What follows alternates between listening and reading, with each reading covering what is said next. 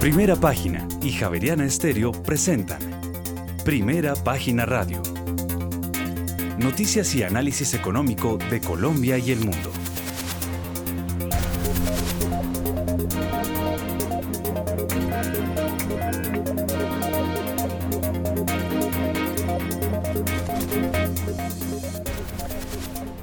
Muy buenos días, son las 6 de la mañana y 4 minutos. Les damos la bienvenida a una nueva emisión de Primera Página Radio. En este jueves 15 de diciembre del año 2022 tendremos todas las noticias y el análisis económico de Bogotá, Colombia y el mundo hasta pasadas las 8 de la mañana. Bajo la dirección de Héctor Hernández y Héctor Mario Rodríguez, en esta emisión presentamos.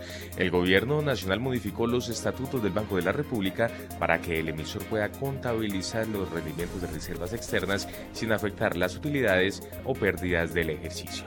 Y con corta el 25 de noviembre, la inversión extranjera directa en Colombia alcanzó los 10.243 millones de dólares y quedó en 222 millones eh, de dólares del registro de todo 2019 y el gasto de los hogares colombianos acumula un saldo de 930 billones de pesos en los recientes 12 meses, lo que implica un crecimiento real anual de 4,03%.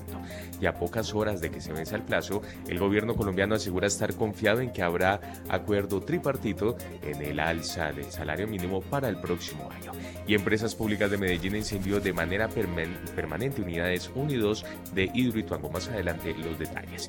El Fondo Multidonante de la Organización de Naciones Unidas aprobó 17,4 millones de dólares, eso para la implementación del acuerdo de paz en 2023 en Colombia. Y más adelante abrió sus puertas en Costa Rica otra tienda de Juan Valdés. Tendremos estas y otras noticias hoy en primera página radio 6 de la mañana y 6 minutos. Héctor Hernández, muy buenos días.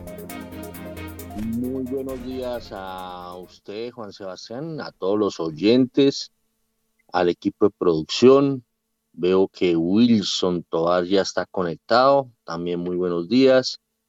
Bueno, eh, ya se conoció lo de la Fed y vamos a ver eh, esto de aquí en adelante cómo se asimila. Un aumento em, un poco menos de, de, lo que buena parte estaba esperando. Eh, un aumento de las tasas de interés en los Estados Unidos de medio punto porcentual, o sea, 50 puntos base.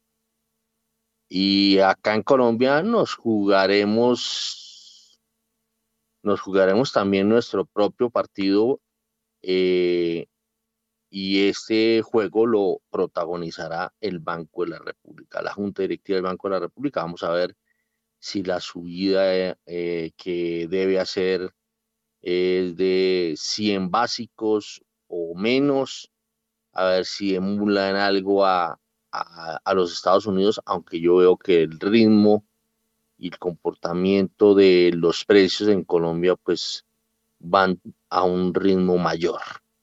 Bueno, vámonos con la noticia internacional del día 6 y 8. Sí, señor, y justamente porque la Fed concluyó este miércoles su última reunión de establecimiento de políticas del año, aumentando las tasas de interés, como usted lo señalaba, en 50 puntos básicos, como se esperaba ampliamente, un paso hacia abajo después de ofrecer cuatro aumentos consecutivos de 75 puntos básicos, pero señaló más aumentos para finales de 2023. El organismo señala ahora que el referencial tocará techo el próximo año en una horquilla entre el 5 y el 5,25% por encima de lo esperado. Además, el presidente de la Fed, Jerome Powell, advirtió que es probable que los costos de los préstamos alcancen niveles más altos de lo esperado, dado que la inflación aún se encuentra muy por encima del rango objetivo del Banco Central. Hará falta mucha más evidencia para tener confianza en que la inflación está en camino descendente sostenido, señaló Jerome Powell durante su conferencia de prensa posterior a la reunión. Esto provocó que los principales índices bursátiles cerraran a la baja en Wall Street este miércoles y se espera que este sentimiento negativo continúe durante la jornada de hoy. El escenario ahora está listo para que el Banco de Inglaterra y el Banco Central Europeo, sin mencionar el Norges Bank y el Swiss National Bank, entreguen sus subidas de tipos de interés en su lucha contra niveles históricamente altos de inflación. Tanto el Banco de Inglaterra como el Banco Central Europeo también están listos para reducir el tamaño de sus aumentos a 50 puntos básicos desde los 75 puntos básicos de la última vez, ya que las economías europeas en su conjunto se tambalean hacia la recesión. El sector de las criptomonedas sigue sin levantar cabeza esta mañana. Los principales activos cotizan en rojo. El Bitcoin cotiza sobre los 17 mil dólares y el Ethereum ya roza los 1.200 dólares. El Bitcoin alcanzó su nivel más alto en más de un mes, cerca de los 18.400 dólares este miércoles, pero borró sus ganancias diarias antes de cerrar plano. Muy bien, son las seis de la mañana y diez minutos. Vámonos con el señor Wilson. Wilson Tovar, ¿cómo vio esta movida de la Fed y sobre todo los anuncios mm, para el año entrante en materia de aumento de tasas en los Estados Unidos? Wilson Tovar. Hola Héctor, un saludo especial, eh, un saludo por supuesto a a sus oyentes, pero también a los compañeros en la mesa trabajo. Pues sí, sin duda una decisión ampliamente anticipada por los mercados en relación con el incremento. Los 50 puntos básicos ya estaban incorporados en los precios. Creo que más bien la decepción de los mercados viene un poco con el tono que desde nuestro punto de vista estuvo acertado de parte de Jerome Powell en su conferencia de prensa, porque pues eh, había un cierto optimismo eh, respecto del último anuncio de la inflación. Como sabe, la inflación eh, está a punto de bajar del 7%, la anualizada. La inflación core se ubicó en el 6.1%. Por lo tanto, esa, esa, ese fundamental, esa especie de victoria teórica en el sentido de que los incrementos recientes de tasa de interés estaban mostrando eficiencia al bajar la tasa de inflación, generó alguna especie de optimismo en el discurso al esperar de alguna manera prometer una reducción de tasas en 2023. Y lo que se viene es un discurso en donde ratifica que aún todavía el trabajo no está hecho, esa tasa de inflación del 7 todavía está muy lejos del 2%, que es el rango objetivo. Y por ende, eh, pues Jerome Powell ratifica la necesidad de nuevos incrementos. Es posible que se sitúen cerca del 5.25, 5.50% en el yo digo, o estimamos nosotros en acciones y valores hacia el primer trimestre del 2023, y, y luego ver que la demanda agregada como un todo baje un poco la temperatura, quizás el ritmo de compras todavía en los Estados Unidos en la demanda, el, ritmo de, de, generación de empleo todavía está fuerte y, y, hace dudar de que esta victoria temprana de la inflación realmente sea definitiva. Por eso que que los, los, empresarios hoy en día, los inversionistas, lo que estamos viendo es una, unas bolsas eh, de manera articulada y sintonizada en, en, negativo, porque básicamente lo que se ven es más costos de financiamiento para las empresas, un poco de menos utilidades, porque se avisoran ventas con dificultades en 2023, y obviamente el flujo de caja de las empresas en aprietos.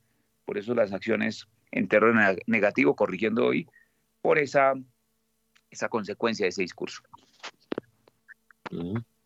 Bueno, muy bien, son las eh, 6 de la mañana y 13 minutos. Eh, a las 6 y 13, vámonos con las bolsas del mundo. Sí, señor, pero antes una recomendación porque PEI, Fondo de Inversión Inmobiliario líder eh, de los colombianos con más de 15 años en el mercado, le permite a un inversionista participar de un portafolio de rentas de activos con arrendatarios de primer nivel, el cual ofrece una rentabilidad variable en función de los resultados del negocio y del potencial de valorización de las propiedades. Conozca más sobre PEI en la página web www.pei.com.co 6 y 13.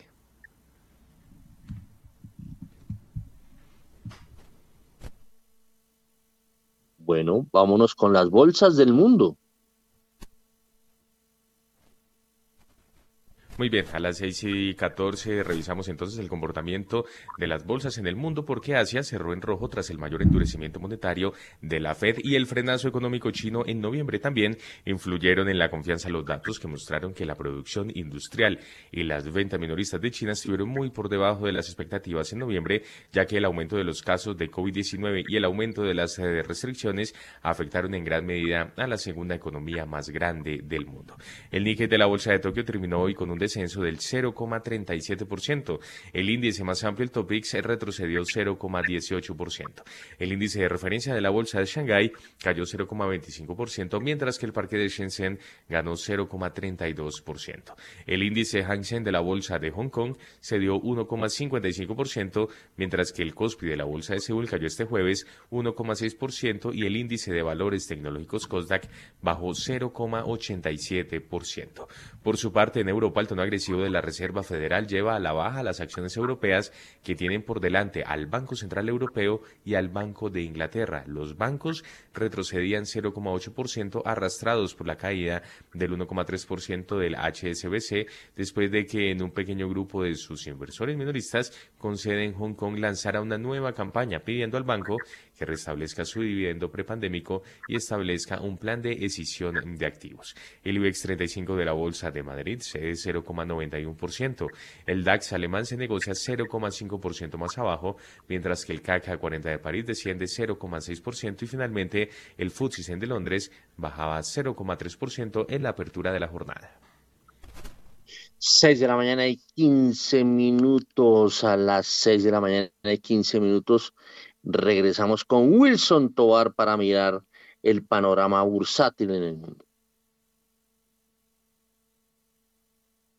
Pues hombre, Héctor, eh, desafiante creo que mm, la bolsa de los Estados Unidos, por lo menos en el Standard Poor's, ha venido mostrando un comportamiento en línea eh, con, con, esa recesión que se, se anticipa debería estar, estarse materializando en, en 2023. Ah, por supuesto que, que, una recesión no le pega transversalmente a todos los estados de ganancias y pérdidas o de resultados de, una, de todas las empresas. Algunas empresas saldrán fortalecidas. Recordará usted que en una recesión pues hay, habrán sectores que siempre sí o sí venden, ¿no? Sectores de alimentos, de energía, ah, quizás del sector de la salud. Pero eh, muchas empresas van a tener eh, dificultades, ¿no? Mayores costos de financiación significa eh, que el sector financiero como un todo amplía la lupa para otorgarles crédito y no todas estarán accediendo con facilidad al crédito. Eh, pero también el hecho de no, no lograr las ventas estimadas, hemos visto una revisión a la baja secuencialmente en el último trimestre de muchas compañías que incluso se vienen preparando. Ya usted habrá notado y habrá eh, contado a sus, a sus oyentes y a sus lectores compañías como, como compañías como Ford, como Tesla, como Walmart se han preparado con despidos masivos, eh, justamente anticipando esos menores ingresos que no les dan para sostener gastos. Eh, de esa manera, desde el mes de octubre, por ejemplo, en el Standard Poor's estamos en niveles de 3.500 puntos. Eh, hemos venido recuperando un tanto, obviamente por unas buenas dinámicas en algunos sectores Estamos operando cerca de los 4.000 puntos en el Standard Poor's, pero eh, no es difícil anticipar nuevas correcciones. ¿no? Normalmente el mercado eh, trata de anticipar algunos eventos, se ha anticipado con, con algunas utilidades justo desde, ese, desde los últimos dos meses. Y creo que con esta postura de la Fed, pues eh, muchos, muchos accionistas estarán tratando de anticiparse esos efectos y, y va a ser difícil ver materializado el famoso Christmas Rally del que siempre hemos hablado en los meses de diciembre. 6 de la mañana y 18 minutos y seguimos con tasas y seguimos con Europa, pero por allá en el norte de Europa. Vámonos eh, con la noticia mm, nórdica, digamos. Sí, señor. Noticia que llega desde el Banco Central de Noruega porque subió la tasa clave un cuarto de punto porcentual. Esto para combatir la inflación. El Norges Bank elevó los eh, tipos de interés hasta su nivel más alto en más de una década y avanza que todavía planea aumentar su tasa de interés clave al 3% en 2023, incluso con la economía nórdica al borde de la recesión. Se trata de un aumento en línea con lo previsto por los analistas. Reiteramos entonces, el Banco Central de Noruega subió la tasa clave en un cuarto de punto porcentual para combatir la inflación. Bueno, 6 de la mañana y 19 minutos. A ver, Wilson Tobar, ¿cómo ve esta medida en Noruega?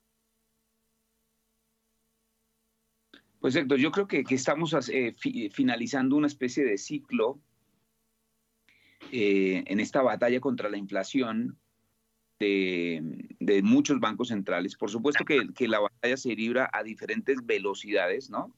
Eh, ya ve como el, em, el, Banco de Noruega apenas con un incremento de 25 puntos básicos se ubica en el 2.75. Es una tasa de interés, eh, diríamos, que se, se, aproxima al ritmo que trae el Banco Central Europeo, bancos como el Banco de Inglaterra, ¿no? Eh, que son un poco más cautos a la hora de frenar la demanda, porque en general muchos países de estos eh, tienen inflaciones bastante elevadas. ¿no? Eh, basta mencionar que Inglaterra viene tasas de inflación del 11% o Europa como un todo del 10%. Y, y, en este caso, pues esas velocidades van un poco más sincronizadas. ¿no? Es, difícil, pero hay que también pensar que países como Noruega, por ejemplo, apenas tienen tasas de desempleo del 3.4, 1.6, eso los hace ser un poco más cautos. Eh, pero como digo, los grandes despliegues de política monetaria se vieron especialmente en el segundo semestre del 2022. Ya recordará usted la Reserva Federal, eh, cuatro incrementos de 75 puntos básicos. En nosotros en Colombia también incrementos bastante agresivos.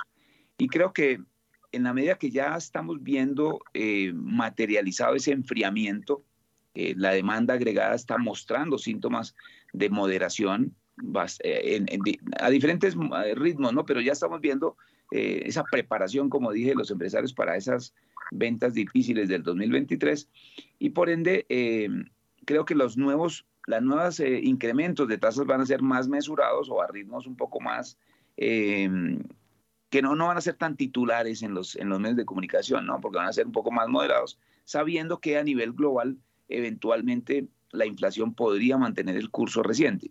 Ahora, sin duda, sin duda, Héctor, eh, que sí tenemos algunos, algunas dudas, ¿no? Para muchos analistas a nivel internacional, eventualmente eh, convencerse de ese optimismo por, los resultados recientes de la inflación pues, podría generar grandes preocupaciones. Por ejemplo, si la velocidad de reapertura de China se vuelve más agresiva y de pronto la batalla contra el COVID les muestra algunos resultados en el muy corto plazo, lo que aumentaría la demanda agregada global y por ende las presiones inflacionarias podrían reaparecer en el horizonte. Ese es el principal riesgo que están enfrentando hoy los grandes bancos desarrollados, los bancos centrales, digo yo. Bueno, son las 6 de la mañana y 22 minutos y el mundo amaneció enguayabadísimo. Eh, porque se está acercando el final del Mundial de Fútbol de Qatar. Hoy no hay fútbol, entonces eh, muchas personas sentimos que nos va a hacer falta algo. Y, bueno, y se viene eh, la lucha por el tercero y cuarto puesto y por quién o qué equipo va a ser el campeón del mundo. A ver, Juan Sebastián, un resumen futbolero. Sí, señor, pero antes un par de recomendaciones porque la colección de balones dedicados a Higuita, Usme, Falcao, Cuadrado y Ospina puede ser suya de la mano de las mujeres del municipio de Monguí. Bancolombia creó más de 150 mil balones para aquellos colombianos que se les hincha el corazón con el fútbol. Conozca cómo puede reclamarlos en www.bancolombia.com barra inclinada balones. Y por otra parte, con tu éxito disfruta las cosas del fútbol. Encuentra el televisor perfecto para ver los partidos, el six pack de cerveza para celebrar los goles, la camiseta de tu selección favorita desde 49.900 pesos y mucho más. Encuéntralos en tu almacén favorito o en éxito.com. Y como usted lo señala, se acerca cada vez más el final de esta edición del Mundial Qatar 2022. Ayer se llevó a cabo la segunda semifinal, Francia contra Marruecos. Ganó, si se quiere, pues se puede decir cómodamente Francia 2 mm, por 0 frente a Marruecos, aunque en el segundo tiempo Marruecos estuvo un poco más ofensivo, tuvo algunas opciones eh, de gol, varios tiros al palo, pero finalmente no le alcanzó para clasificar a la final. El próximo sábado entonces se jugará el tercer y cuarto lugar sobre las 10 de la mañana, Croacia frente a Marruecos y la gran final el próximo domingo sobre la misma hora, 10 de la mañana, Argentina contra Francia, Francia, Francia mejor, enfrentando su segunda final consecutiva, vigente campeón, recordemos que fue campeón en 2018 justamente frente a Croacia.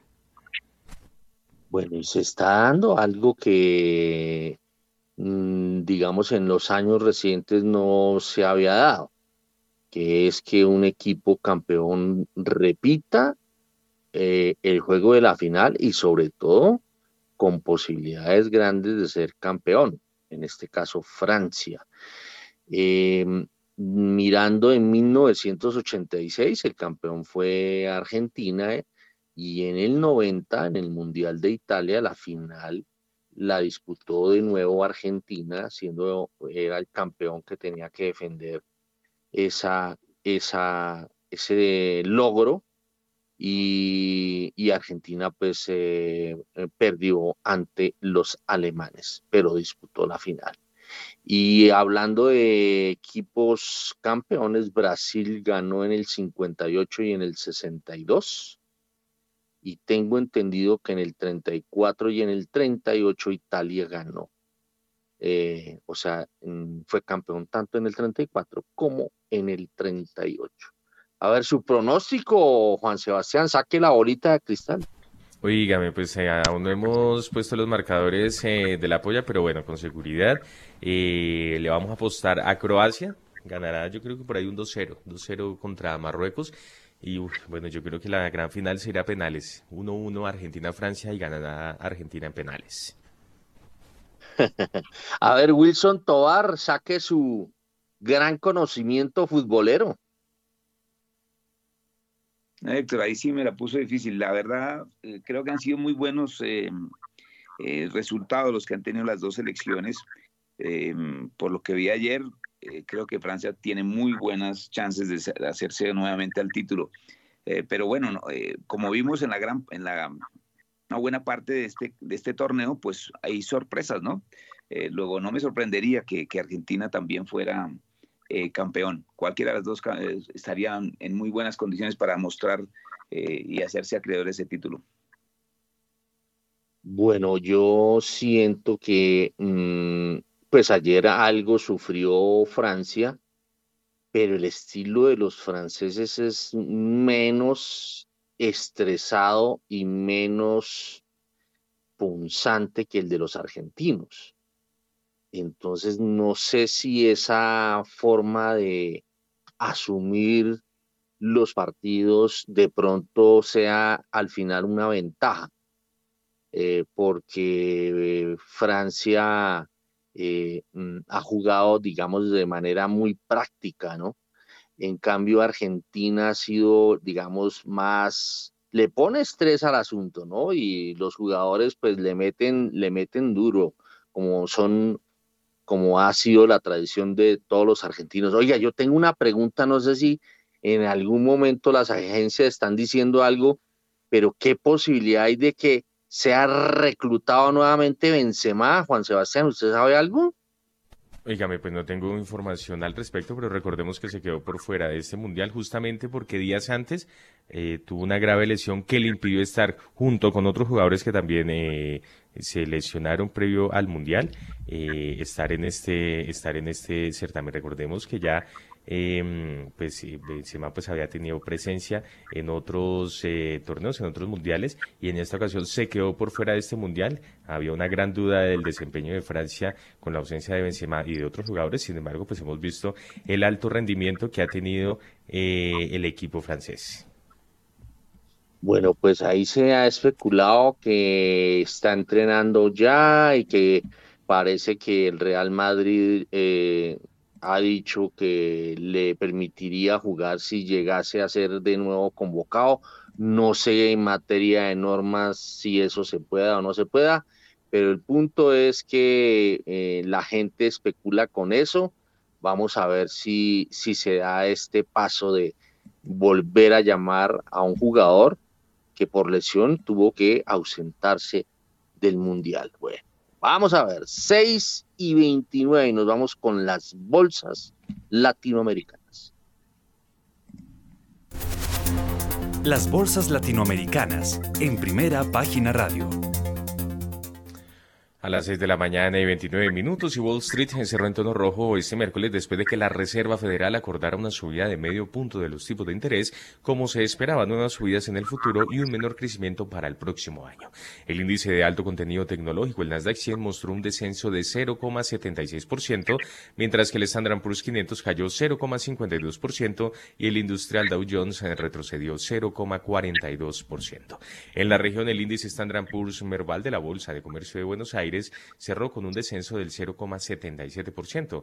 El índice Ibovespa de la Bolsa de Valores de Sao Paulo avanzó 0,67%.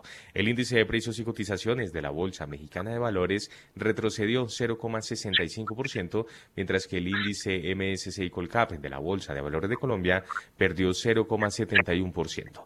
El índice IPSA de la Bolsa de Santiago de Chile perdió 0,58% y finalmente el índice general de la Bolsa de Valores de Lima se devolvió 0,58%.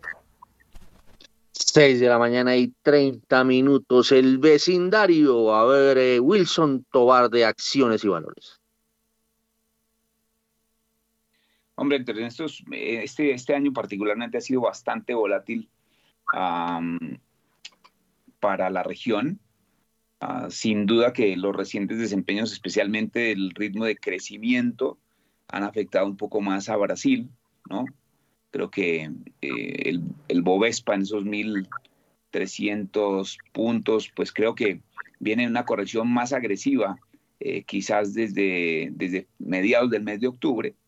Eh, un poco, no solamente los resultados de las elecciones, creo que pueden haber influido un poco, pero también el enfriamiento que tienen y esa gran preocupación por el curso de la inflación. Entonces, recientemente una mayor corrección en ese país. la verdad es que nuestro nuestro deteriorado Colcap, pues también eh, se benefició desde, mm, desde el último trimestre, desde finales del mes de septiembre, con una gran valorización, ¿no? Desde 1.100 puntos, 1.120 puntos, más o menos a los 1.200, casi 1.300 puntos. Y hoy, eh, pues en estos resultados recientes, 1.230, eh, tiene una corrección, yo diría, menos que proporcional, pero obviamente es que las valorizaciones que se vieron en el, en el cuarto trimestre especialmente en, México, pues no, no, no la vimos a las mismas velocidades en nuestro, en nuestro país. Pero como un todo, creo que las preocupaciones por recesión eh, afectaron sustancialmente los precios de los commodities. Ya usted verá que, el precio del petróleo eh, bajaba de 95 dólares casi a los 70, ¿no? pintaba más cerca de los 65 en estos días. Eh, y, así como eso como referente de los precios de los commodities enfrió un poco el apetito por las bolsas latinoamericanas. Sin duda que, el, driver de China eh, para 2023 será un, driver muy importante que puede mejorar un poco ese panorama y le daría un poco más de resistencia a nuestra actividad económica, lo cual nos podría volver a poner en el radar de las inversiones seguramente en el segundo semestre del 2023. Bueno, ya que hablo de commodities, ¿le tenemos commodities, sí o no, Juan Sebastián? Vámonos con los commodities. Los precios de los commodities en primera página radio. A las 6 de la mañana y 32 minutos, el petróleo de referencia Brent llega a 83 dólares con 10 centavos el barril, sube 0,48%, mientras que el WTI se recupera 0,49% y se cotiza en 77 dólares con 66 centavos el barril. La onza de oro cae 1,56%, se cotiza en 1.790 dólares, mientras que la plata desciende 3,01% hasta ahora se cotiza en 23 dólares con 40 centavos. Por su parte, la libra de azúcar sube 0,2% llega a los 20 centavos de dólar, mientras que el café se recupera 0,45% en este momento y se cotiza en un dólar con 68 centavos la libra. La tonelada de carbón desciende 0,58% hasta los 259 dólares, mientras que el níquel en este momento desciende 3,27% y se cotiza sobre los 27.837 dólares la tonelada. Muy bien, son las 6 de la mañana y 33 minutos. Dentro de mi plataforma observo que el petróleo en la última semana eh, se ha valorizado, ha subido su precio eh, más de 8% el WTI y más de 9% el Brent en la última semana. Bueno, a ver, Julio César Herrera, nuestro especialista en materia petrolera, le damos los buenos días y ayúdenos a descifrar un poco el tema petrolero. Muy buenos días, Héctor. Buenos días a la mesa de trabajo, el amigo Wilson Tobar, los analistas y los apreciados oyentes. Héctor, efectivamente, tercer día al alza, después de esa caída que el mismo Wilson mencionaba temor que entró en los mercados, que lleva a esa caída del Brent eh, dramática y del WTI. Eh, ¿Cómo explica uno esto? Y, hay que decirlo que si desde el punto de vista fundamental se hacen los análisis y los modelos, el Brent eh, empieza a estar donde debe estar. ¿Dónde debe estar el Brent? El Brent debería estar desde análisis de demanda, OPEC, geopolítica y nivel de inventarios por encima de 90 dólares. Está en esa subida, de nuevo, que fue opacada y mitigada pues por las preocupaciones de recesión, por China, que ya discutimos en las semanas anteriores, que si cierra no cierra, que siendo el principal importador, importador número uno del mundo, pues trajo esas preocupaciones. Esa caída fue resultado de que el mundo de los traders empezaron a vender posiciones futuras. Nosotros en este momento estamos haciendo el trading de Brent del mes de febrero y de WTI del mes de enero. Y una vendetta que puso eh, en posición negativa, queriendo decir, era más las posiciones que se vendían que las que se compraban y generaron esta caída. ¿Qué es lo bueno de la noticia del día de hoy? La Agencia Internacional de Energía sale y dice, mire, eh, el 2023 luce mucho mejor que lo que dijimos hace unos días, una demanda de aproximadamente 100.5 millones de barriles al día. El mundo va a consumir eh, que es mejor la vista que la que se tenía eh, de 99.5 a 100 millones. Eso ayuda. Un nivel de inventarios bajos y eh, dice la Agencia Internacional de Energía lo que venimos diciendo con respecto a los fundamentales, que es, oiga, el ponerle techo al crudo ruso más las sanciones aún no está factorizado. Eso va a impactarnos en la medida que entramos en el 2023, de manera que no va a haber suficiente crudo en el mercado, porque esos precios no le van a trabajar a Rusia, porque a pesar de que Rusia busque su manera de vender crudo a más de 60 dólares por barril, el techo va a impactar y no va a haber suficiente crudo en el mundo en el 2023 para suplir la demanda. Y predice que vamos hacia precios más altos. Y aquí es donde lo que hemos dicho y, lo que había dicho Goldman Sachs y otros de que va a haber un crudo que no puede ser de 85 dólares, 80 dólares por barril en 2023 tiene sentido. Entonces, lo fundamentales, lo que estamos viendo es más resultados, lo fundamentales, menos pánico. El pánico nos puede retroceder, pero más resultado de hacer la ecuación de sumar los diferentes fundamentales. Y creo que vamos a seguir así hasta fin de año. Eh, con un Brent fortalecido que debería estar entre 85 y 90, aún si factorizar el factor climático que hay que empezar a verse, pues ya se empezó a enfriar la parte eh, norte de los Estados Unidos, la parte sur de los Estados Unidos y obviamente Europa. Muy bien, son las 6 de la mañana y 37 minutos y aquí me pasan un dato, un indicador, el indicador futbolero que el domingo habrá tricampeón mundial.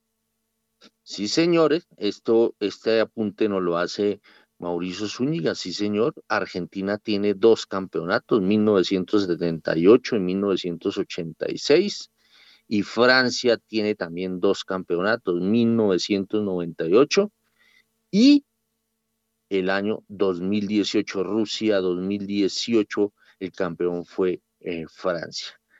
Bueno, vamos, vamos a ver cuál de los dos se va a volver eh, o va a lograr la tercera estrella.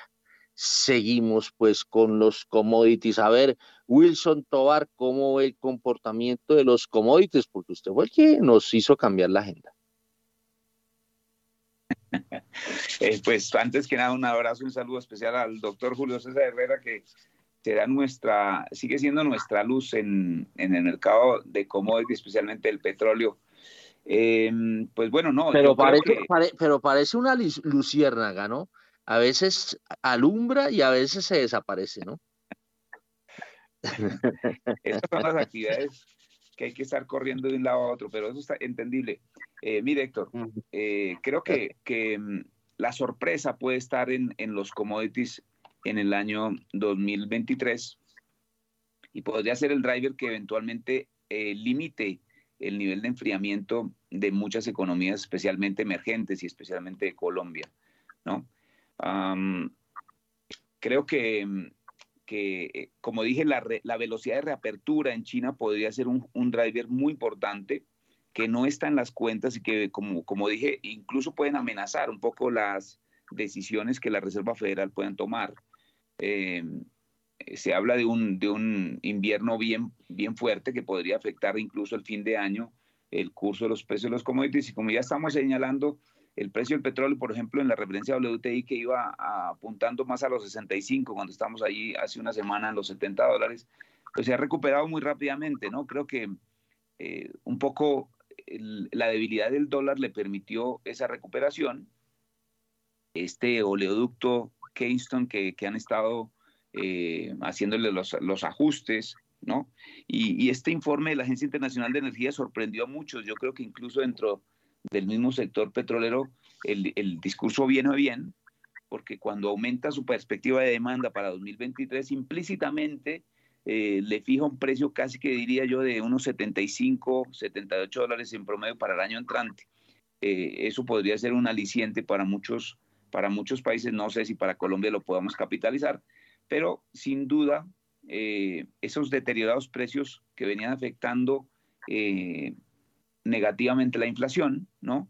Eh, podrían volver a aparecer. Fíjense que el precio del gas había bajado un poco, pues justamente porque la, temporada hasta ahora no había sido tan fría y por lo tanto, con este repunte del precio del, petróleo, me parece que viene, viene a bien, especialmente para el mundo de la inversión. Hoy estaba viendo, por ejemplo, como informes eh, internacionales señalan que las rentabilidades de algunas compañías del sector están mejorando, ¿no? Eh, especialmente, por ejemplo, en el sector de las refinerías. Y eso hace ser optimistas a, algunos inversionistas que están buscando justamente refugio después de este panorama del que ya discutimos previamente. Eh, entonces, creo que en el índice total de commodities estamos viendo una recuperación bien vigorosa desde abril desde el año, del año 2020 eh, a niveles, eh, digamos, que no veíamos sino en el 2014. Y aunque hoy eh, hemos visto una contracción en los precios como un todo del índice de commodities, por ejemplo, de Bloomberg, este índice está todavía señalando precios, como digo, del 2014 que están muy arriba de lo que fueron los precios del 2017 al 2019 como un todo. Entonces, un buen panorama en ese sector, por lo menos en el muy corto plazo.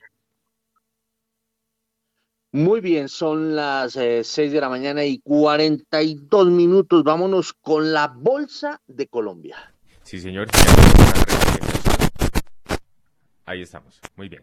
6 de la mañana y 42 minutos. Y antes una recomendación porque hoy es un buen momento para que empieces a conquistar el mercado global colombiano. Compra activos globales en pesos colombianos y diversifica tu portafolio de inversión. Conoce más en bbc.com.co. 6 y 42. En primera página radio, las acciones de Colombia. Transacciones en la Bolsa de Valores de Colombia aumentaron 0,08% y la acción más valorizada fue la de interconexión eléctrica. En total las negociaciones alcanzaron los 60.563 millones de pesos en 2.992 operaciones.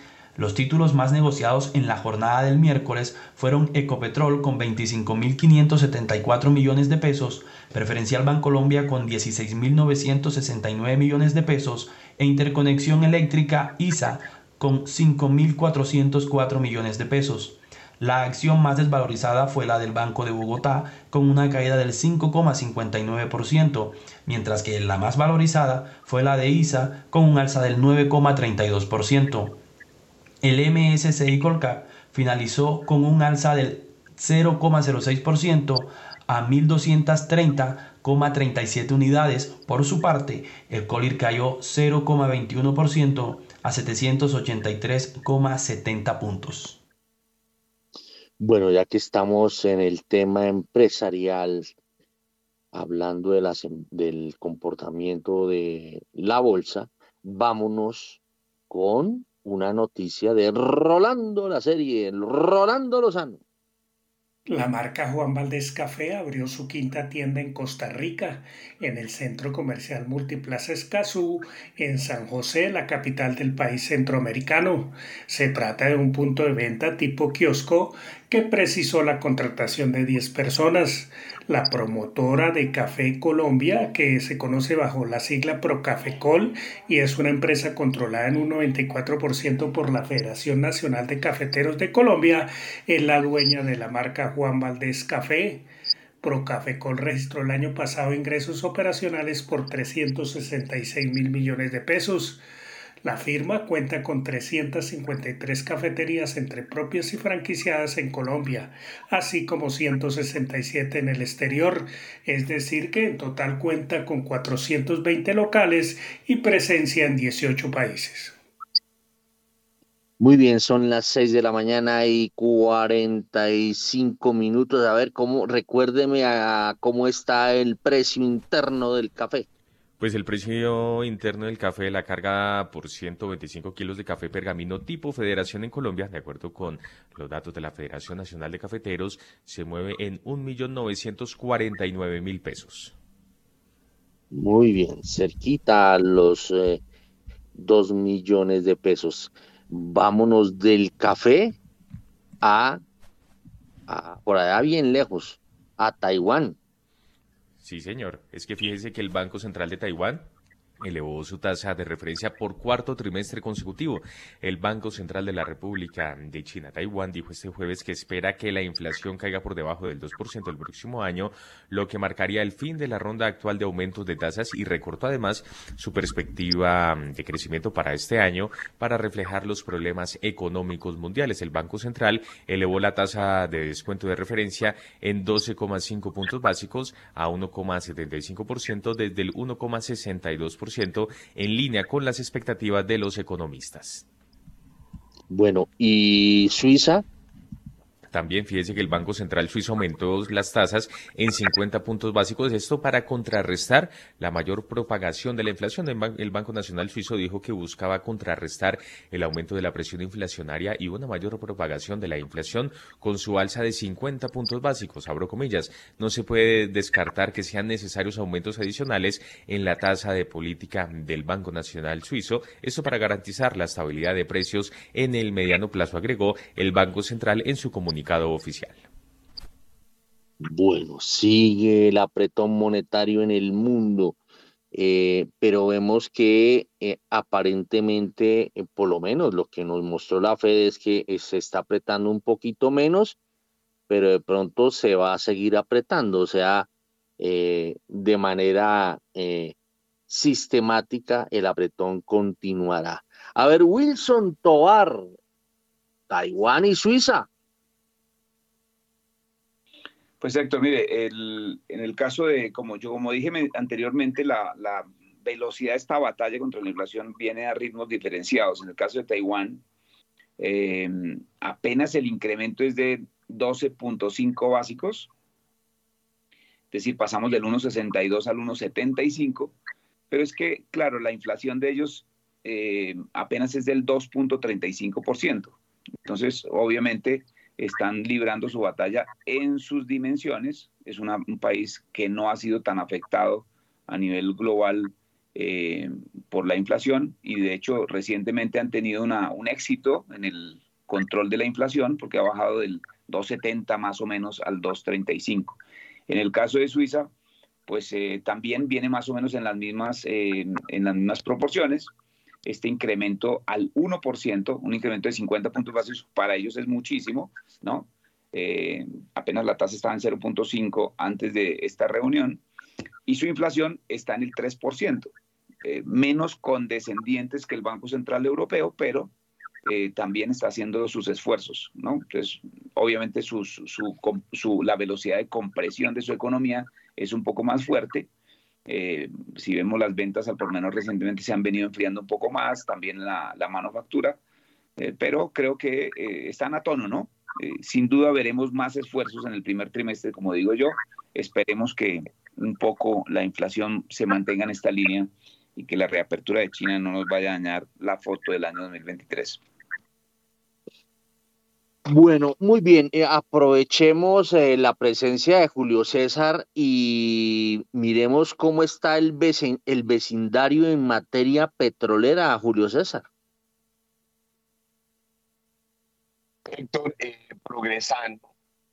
Inicio con Venezuela, que pues estamos muy pendientes de cómo se dan las conversaciones colombo-venezolanas, pero también Estados Unidos-Venezuela. Esa agenda sigue progresando compañías presentes allí como Chevron, la misma Repsol y algunas otras, pues siguen en conversaciones con el gobierno para eh, lograr ver cómo materializan esta apertura. Al final del día, el gobierno americano ha sido claro de que va a negociar en materia de petróleo con eh, Venezuela, mientras este gobierno eh, de Joe Biden esté en sitio. Eh, lento el progreso de esas conversaciones. Eh, aún en el caso colombiano hay comités y, reuniones por darse. En parte hay que ver cómo Ecopetrol va a jugar en medio de esto, siendo pues la compañía del gobierno, ¿no? No es que sea privada y pues el gobierno colombiano quiere hablar con Venezuela, luego Ecopetrol hablará con Venezuela, es lo más, lo más obvio. Y esa conversación existe. México sigue progresando. Eh, fin de este año deben de tener sus tres refinerías de las cinco que eh, AMLO prometió eh, con bastante progreso. Eh, eso va a ayudar mucho a que la dependencia de importación de gasolina de Estados Unidos hacia México, pues, que pues esa dependencia se mayor y genera una independencia de ese consumo latinoamericanamente hablando y los demás países, pues Brasil sigue en su progreso de su agenda eh, costa afuera, una producción importante que supera eh, barriles eh, más de los 3 millones de barriles al día y seguirá creciendo. Y países como Ecuador siguen crecimiento. Perú, con todo este tema político, eso afecta mucho a la industria. Perú la vemos como en espera inversión extranjera peruana, pues muy a la espera de qué va a pasar con esta inestabilidad eh, política. Ya hay empresas que, pues, siendo Perú un, país que pues está más o menos en los 65 mil barriles al día, pero toda su actividad exploratoria se ha visto truncada porque en la medida que hay esta incertidumbre política, eh, Perú Petro, eh, Petro Perú, eh, compañías eh, allí estatales pues eh, no han dado respuesta a inversiones de compañías extranjeras sobre bloques o tomas de, áreas productivas. La Argentina, aspecto hiperinflacionario, pero pues creciendo en producción de gas, que eso es muy importante, de vaca muerta. Y pues cierro diciendo que pues Colombia conocemos el caso nuestro, donde eh, la producción esperamos tenerla por encima de 750 mil barriles el año entrante. Pero la región en general, donde se está viendo que la inversión eh, más alta en áreas de upstream, que incluye producción y exploración, va a ser definitivamente Brasil, el mismo Argentina, eh, Ecuador y obviamente México. Muy bien, 6 y 52. hay noticia Usted habló de Perú. Hay noticia que tiene que ver con el Perú y que tiene que ver con Ecopetrol. Vámonos con Daniela Tobón.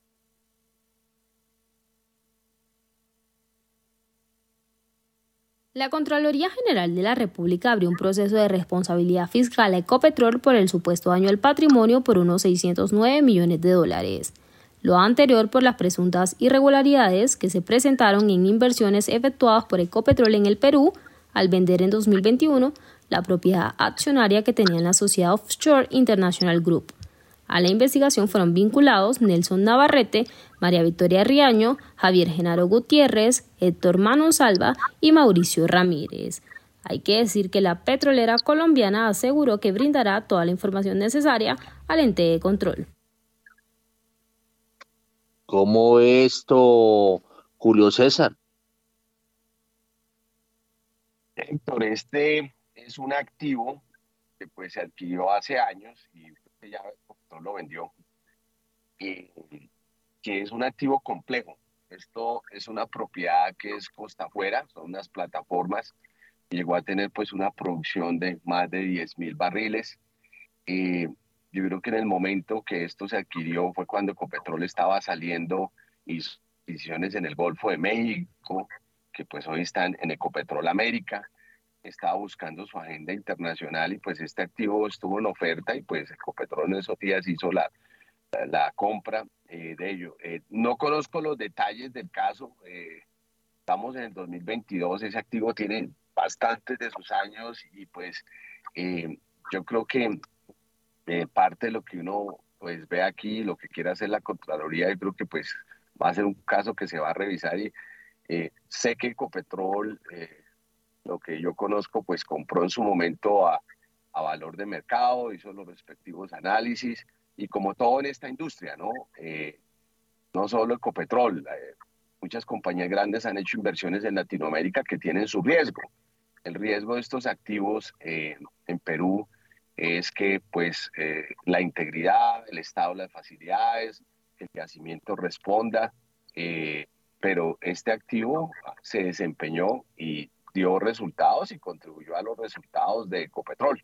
Pues mirarlo hacia atrás con el retrovisor, yo creo que es fácil y siempre que uno mire hacia atrás, pues va a encontrar cosas positivas y cosas negativas, pero en su momento, eh, cuando uno lo mira, fue una adquisición razonable, eh, bien hecha, y lo que el mercado reflejaba en el momento, pues yo creo que Ecopetrol hizo una adquisición razonable en lo que yo conozco. No conozco los detalles pues, de la investigación y más, pero sé que Ecopetrol sacó al mercado este activo y, estuvo en proceso de venta hace poco. entonces es sobre algo que ya pues es historia un poco patria de, que viene casi de 10 años hacia acá, Héctor. Es, mi entendimiento. Bueno, tengo entendido que es por la venta que hizo Ecopetrol de esas acciones. según aquí veo el reporte de Daniel Tobón. Obviamente que estos temas, como usted lo dice, a veces depende de del prisma como se mire. Bueno, 6 de la mañana y 5. Sí, a ver. Eh, muchos de los nombres que no conocía la noticia que dio eh, ayer mencionaron son personas y funcionarios que eh, llevan mucho tiempo por fuera de Ecopetrol. y, y pues la venta eh, recientemente y ellos, muchos de ellos eh, llevan años, cinco o siete años de habiendo seguido el Ecopetrol. Eso es la parte como sorprendente, ¿no? Que sorprende la noticia, que muchos de esos funcionarios no son de tiempo presente. Eso es lo que me sorprende un poco si conocer los datos. Bueno, muy bien. Son las seis de la mañana y 57 minutos. Y eh, vámonos, vámonos con las referencias, vámonos rápidamente con las referencias. En primera página radio, las claves de la jornada. A las 6 de la mañana y 57 minutos, el Banco Central Europeo se reunirá hoy en Frankfurt y comunicará su decisión de tipos de interés. Espera una subida de 50 puntos básicos y que llegue al 2,50%. Comparecerá en rueda de prensa Christine Lagarde, quien es la presidenta del organismo, muy pendientes a los avances que puede hacer en cuanto a la próxima estrategia de política monetaria. Un poco antes, el Banco de Inglaterra comunicará su decisión de tipos de interés y también se espera una subida de medio punto porcentual hasta el 3,50%. Por su parte, se van a publicar los datos de vehículos en Francia, Italia, Alemania y el Reino Unido. Y también en Francia se va a conocer el IPC de noviembre y en España será el turno de la balanza comercial. En Estados Unidos se publicarán los datos de las ventas minoristas subyacentes y la producción, industrial de noviembre junto con las solicitudes iniciales de subsidio por desempleo y la encuesta Empire State manufacturera de la Fed de Nueva York. Y finalmente, el Banco Central de México cerrará el año con un incremento de la tasa de interés en 50 puntos base, estoy de acuerdo con las estimaciones de los analistas. México cerrará el año con una tasa de 10,5% y se espera que en 2023 aún haga otros dos incrementos más en la lucha por regresar la inflación al objetivo del 3%. Las estimaciones también arrojan que la tasa de referencia del Banco Central puede llegar al 11%. Bueno, son las 6 y 58, ya casi las 6 y 59. A ver, en un minuto Germán Cristancho está ya conectado, él es de da vivienda, corredores. En un minuto, díganos el tema que lo va a emocionar hoy, porque a las 7 tenemos el corte de las 7. 6 y 59, Germán Cristancho.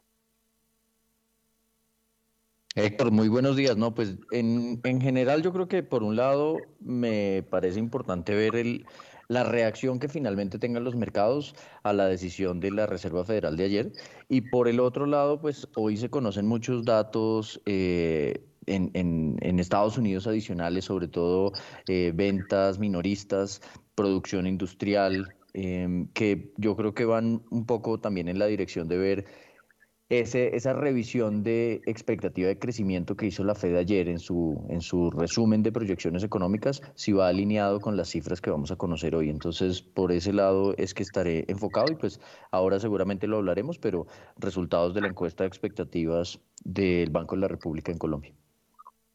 Listo, muy bien. Son las siete en punto. Está muy juicioso Germán Cristancho. Siete en punto. Vámonos con el corte de las siete a las siete y con comerciales.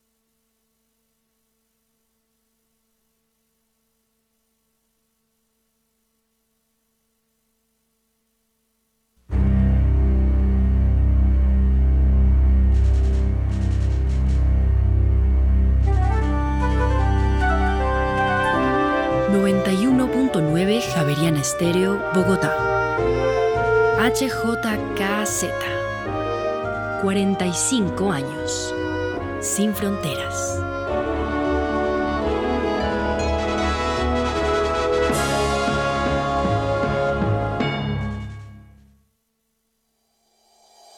En Acciones y Valores, nuestra prioridad es construir la mejor versión de su futuro financiero. Por ello, creamos soluciones para cada uno de sus objetivos. Descubra nuevas formas de ahorrar y simplifique todo desde el celular a través de inversiones digitales desde un peso. Genere rentabilidad y a la vez impacto positivo en el mundo con inversiones responsables. Construya su plan de inversión personalizado con asesoría exclusiva y especializada Optimice el manejo de recursos de su empresa por medio de soluciones de tesorería. Realice envíos y pagos internacionales seguros de la mano de nuestro aliado Western Union. Es momento de crear metas juntos. Conozca la mejor forma de hacerlo. Contáctenos en www.axivalores.com o al WhatsApp 323-236-5222, vigilado y regulado por la Superintendencia Financiera de Colombia.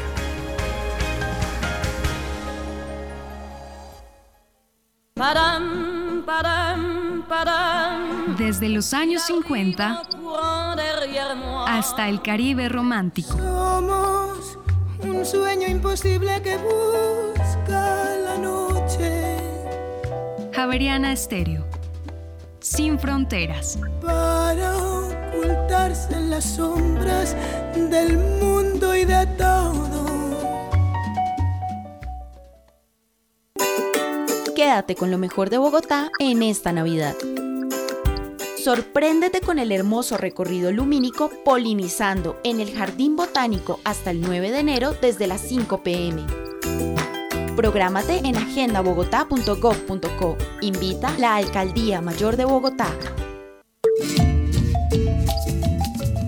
Radio Novenas en Javeriana Estéreo para compartir, reflexionar y celebrar la familia de Jesús, conformada por él, por la Virgen María y San José, es una comunidad de personas unidas por el amor. Las familias surgen del amor, se unen por el amor, crecen, progresan y realizan su misión en la vida gracias al amor. Radio Novenas en Javeriana Estéreo, del 16 al 24 de diciembre a las 6 y 30 de la tarde y disponibles en javerianaestereo.com.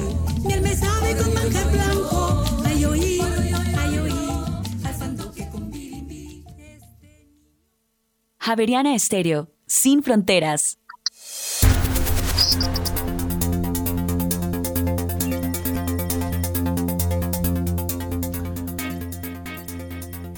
En Colombia son las 7 de la mañana y 3 minutos. Continuamos en primera página radio y para Bogotá y la Sabana se prevé cielo entre parcial y mayormente nublado con condiciones de tiempo seco para la jornada de este jueves. Muy bien, son las 7 de la mañana y 4 minutos ya. vámonos, vámonos con los dos pegaditos, vámonos con tasas de interés y monedas. ¿Cómo andan las tasas de interés? En primera página radio. La tasa interbancaria para hoy es de 11%, estable frente a la tasa vigente del miércoles. Los test con vencimiento en julio de 2024 bajaron 5 puntos básicos a 12%. Entre tanto, los test con vencimiento en noviembre de 2025 subieron 2 puntos básicos a 12,54%. Los test con vencimiento en junio de 2032 subieron 15 puntos básicos a 13,09%. Los test con vencimiento en octubre de 2034 subieron 9 puntos básicos a 13,09% y los test con vencimiento en octubre de 2050 se mantuvieron estables en 13%. La VR para hoy es de 323,1116 unidades y la DTF esta semana es de 13,09%. En primera página radio, el informe de las monedas. La tasa representativa del mercado para hoy jueves 15 de diciembre es de 4.778 pesos con 28 centavos, una reducción de 0,28%, 13 pesos con 29 centavos en comparación a la cotización del miércoles. El dólar en el spot tuvo un aumento de 0,26%, 12 pesos con 35 centavos hasta los 4.778 pesos. Entre tanto, el Next Day tuvo un aumento de 0,13% frente al cierre en el spot, alcanzando los 4.784 pesos. Con este comportamiento, la devaluación año corrido alcanzó el 20,02%, está bajando 0,34 puntos porcentuales y la devaluación en los últimos 12 meses llegó a 22,93%, bajando 0,32 puntos porcentuales. Muy bien, son las 7 de la mañana y 6 minutos ya. Antes de meternos con, con eh, las tasas y las eh, monedas, eh, vale la pena reseñar que hoy, hoy es un día, hoy es un día complicado, no es como tan emocionante, ¿no? Hay ciclovía, ¿cómo es la cosa, Juan Sebastián? Sí, señor, como es tradicional, desde las 6 de la tarde hasta la medianoche se llevará a cabo una nueva jornada de la ciclovía nocturna, que ya es costumbre en esta época del año. 11 rutas y 96 kilómetros harán parte de este espacio en Bogotá, así que muy atentos, ante todo, mucha paciencia, porque ya sabemos que cuando hay ciclovía nocturna en Bogotá, el caos vehicular aumenta. Entre las 6 de la tarde y las 12 de la noche, ciclovía nocturna hoy en Bogotá.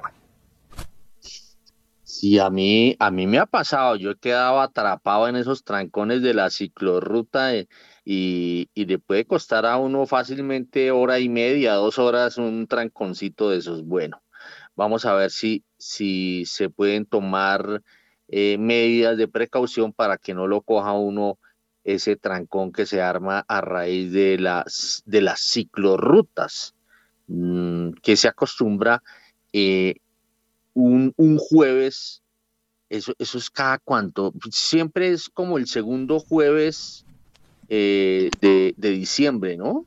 Sí, previo al inicio de las eh, novenas y lo que se espera y lo que se busca con esto es que, digamos, se dé una apertura oficial a lo que es la llegada de la Navidad. Recordemos que mañana inician eh, las novenas, entonces es un muy buen momento que en esta ocasión la alcaldía aprovecha para que los ciudadanos y las ciudadanas puedan disfrutar de la ciudad de una manera distinta en esta época del año. Bueno, muy bien, son las 7 de la mañana y 7 minutos. Metámonos pues con las tasas de interés. A ver, eh, Wilson Tovar, Héctor Wilson Tovar, el tocayo, a ver cómo está viendo, él es el jefe de investigaciones de acciones y valores, cómo está viendo la renta fija. Pues hombre, Héctor, yo creo que, que pues nosotros hemos mencionado que el peso colombiano es una de las monedas de beta alto. Eh, y lo que queremos decir es que es una moneda que es muy reactiva, grandes volatilidades o al alza o a la baja. Y ese, ese beta se trasladó al, al comportamiento de las tasas de los test. Como ustedes ya mencionaban, las volatilidades han sido importantes. Um, obviamente los sustos durante el año no han sido menores, pero eh, valdría la pena decir que, que el, dentro de la recomendación a nivel global de lo que pueden ser las, las mejores oportunidades de inversión en 2023, pues se encuentra justamente eh, la renta fija. Y yo creo que los niveles de tasa de interés que tenemos en Colombia, sin duda son muy, muy atractivos para el inversionista internacional. Obviamente no, no estamos viendo una gran dinámica de compras de los extranjeros últimamente, pues porque estamos justamente acompañando el proceso de incremento de tasa de interés de los bancos centrales, que suponen pues obviamente un movimiento paralelo de, de incrementos en las tasas a lo largo de la curva. Eh, pero tasas como las que está ofreciendo Colombia, con un panorama tan alentador que muestra, por ejemplo, el Banco de la República en sus proyecciones de inflación para el 2023, ahora que estamos sentados en la mesa de las negociaciones del salario mínimo, pues eh, hacen pensar que, que sin duda las grandes ganancias estarán en la renta fija en el mundo entero, pero por supuesto darán mucho más utilidad en aquellos países que hemos sido exhaustivos en los incrementos, como el caso de Colombia. Ya estamos descontando un incremento adicional de 100 puntos básicos en este mes de diciembre para el caso de Colombia, nuestra tasa del Banco Central. Y esa correlación se ha sentido, sin duda, los, el, registro en los balances eh, para las instituciones financieras, para los tenedores en general, en general de TES y de renta fija en Colombia, eh, son un poco complicados porque seguramente van a, necesitar gestiones como las que estamos viendo incluso en el Banco de la República para atenuar un poco esos resultados. Tenemos última hora. Última hora en primera página radio. A las 7 de la mañana hay 10 minutos y mucha atención porque el Banco de Inglaterra subió sus tasas de interés en 50 puntos básicos y llegó al 3,50% tal y como lo esperaba el mercado. Cabe recordar que el pasado 3 de noviembre el emisor inglés aumentó sus tipos de interés en 75 puntos básicos desde el 2,25% hasta el 3%. Para la decisión de este jueves, los analistas del mercado esperaban un aumento del 0,50% en las tasas de interés por parte del Banco de Inglaterra. Reiteramos entonces el Banco Central subió sus tasas de interés en 50 puntos básicos, llegó al 3,50% tal y como lo esperaba el mercado. Bueno, a ver, Germán Cristancho, él es el jefe de investigación económica de eh, la firma eh, Da Vivienda Corredores. A ver, ¿cómo está viendo el comportamiento de estas, de estas tasas, las del Banco Central de Inglaterra?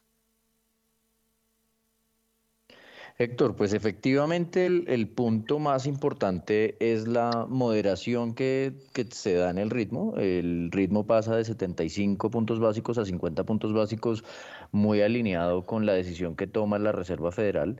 Pero yo creo que en el caso del Banco Central en Reino Unido, las expectativas siguen apuntando a incrementos eh, adicionales en la tasa de interés, probablemente a niveles incluso cercanos al 4.25, 4.5% eh, aproximadamente. Entonces, pues ahí a diferencia de las expectativas que se tienen en Estados Unidos y que, y que el mercado está incorporando un poco en los precios, tal vez el año 2023 no sería un año en el que veamos recortes en las tasas de interés en el Reino Unido y al final eh, lo que se vio este año es que debido al amplio déficit en cuenta corriente y al amplio déficit fiscal que siguen teniendo y a que las presiones en materia de inflación en, Europa son mucho mayores, ver recortes en las tasas de interés en esos países durante el año 2023 va a ser muy difícil. Entonces yo creo que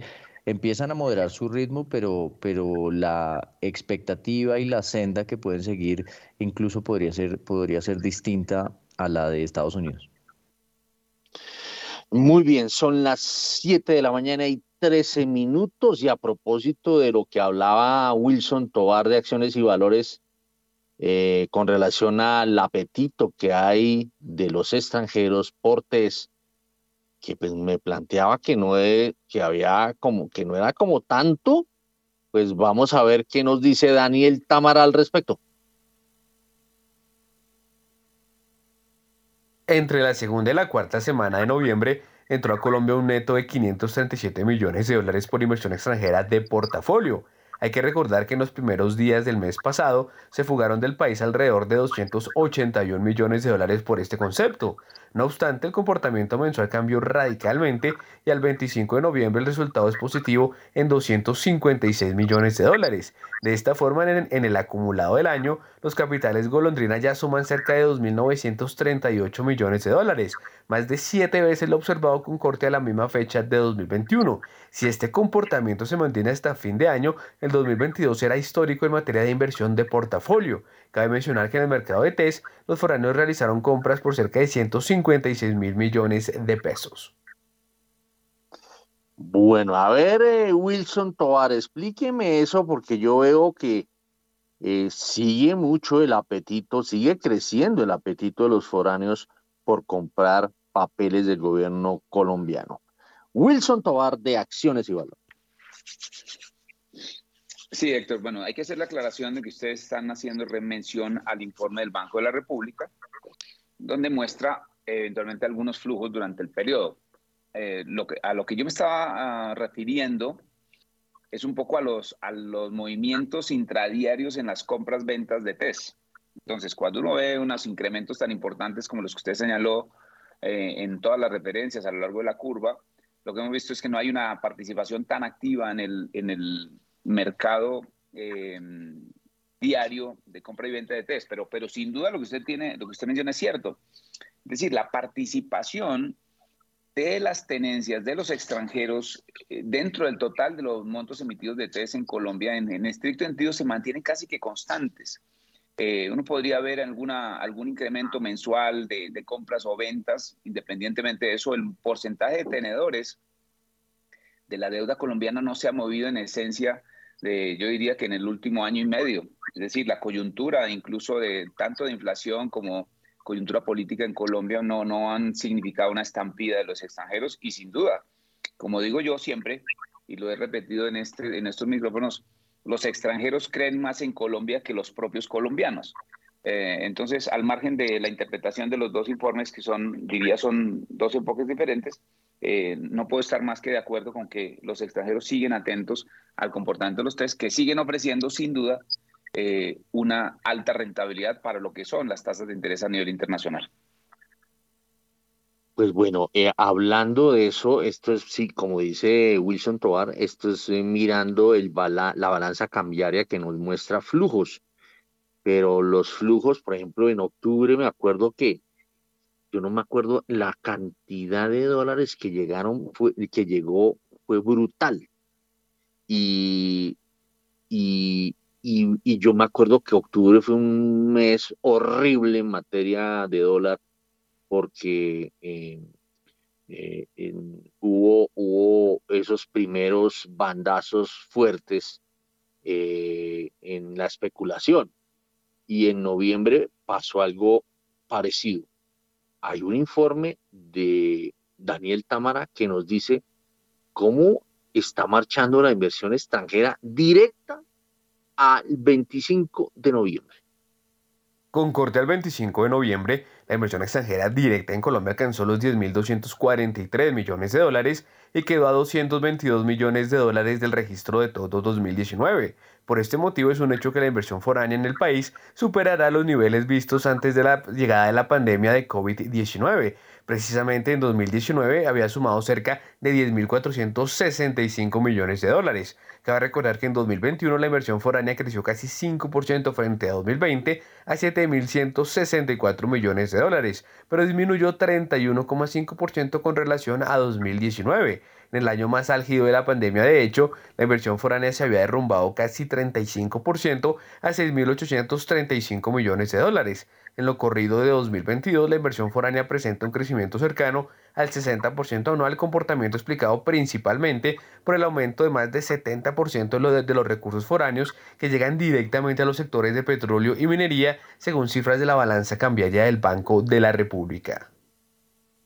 Bueno, a ver, Germán Cristancho de la vivienda Corredores pide la palabra, pero ¿cómo le queda eh, el, el trompo en la uña con este dato de la inversión extranjera que yo sigo diciendo, no entiendo por qué eh, la especulación le gana el pulso a cosas que son reales, porque la inversión extranjera es inversión, platica en dólares que llega para quedarse un buen tiempo. A ver, Germán Cristancho de Da Vivienda Corredores, explíqueme eso.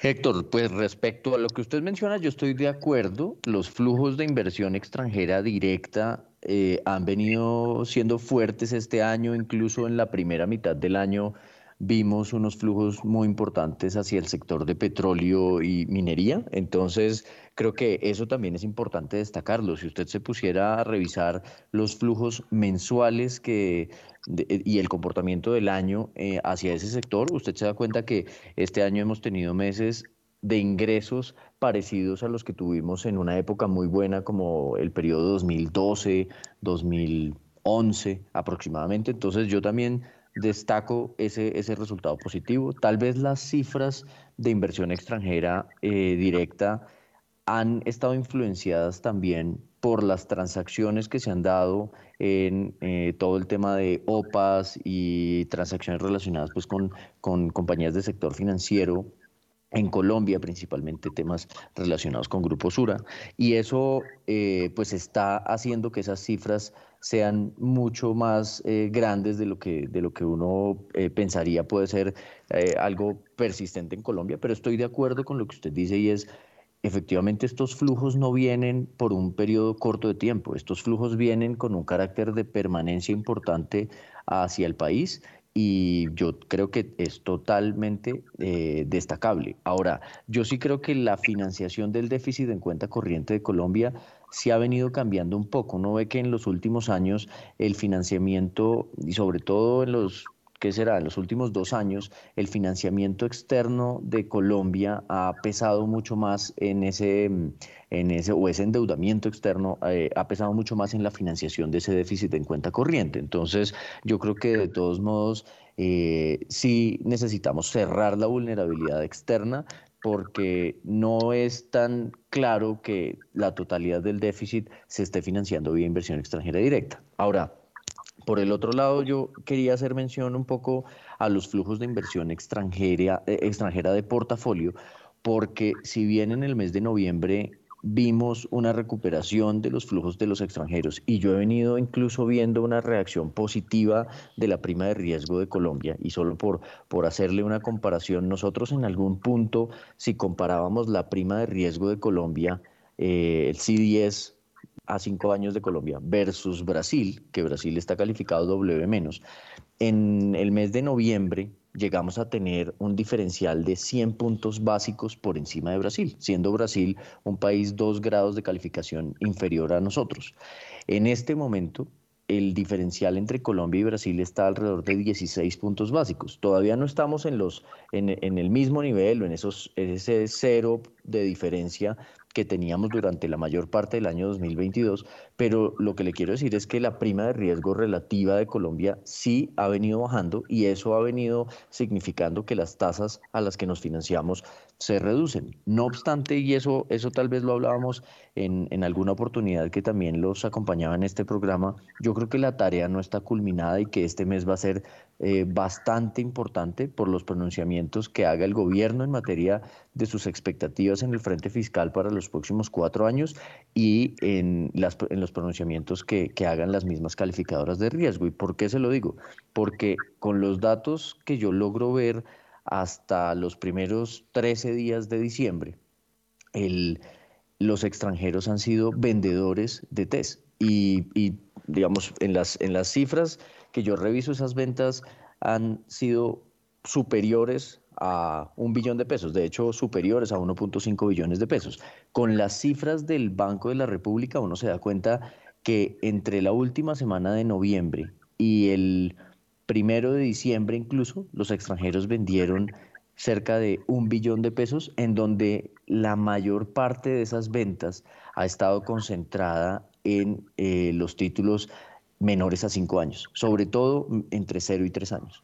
Y que quienes han sido los grandes compradores de esto han sido, por un lado, los bancos comerciales y en menor medida, pero también han sido compradores los fondos de pensiones. Entonces, con esto lo que le quiero decir es que la inversión extranjera de portafolio sigue muy volátil y a pesar de que hemos visto una mejoría en la percepción de Colombia, yo creo que todavía hace falta un trabajo importante para mantener esos flujos en el país, porque estoy de acuerdo con lo que decía Wilson, las tasas de interés que están mostrando las economías emergentes y que están mostrando países como Colombia son muy atractivas y ahí puede haber una gran oportunidad, pero de esos mensajes que se den eh, va a depender que esos flujos sigan siendo positivos y sigan siendo constantes hacia el país.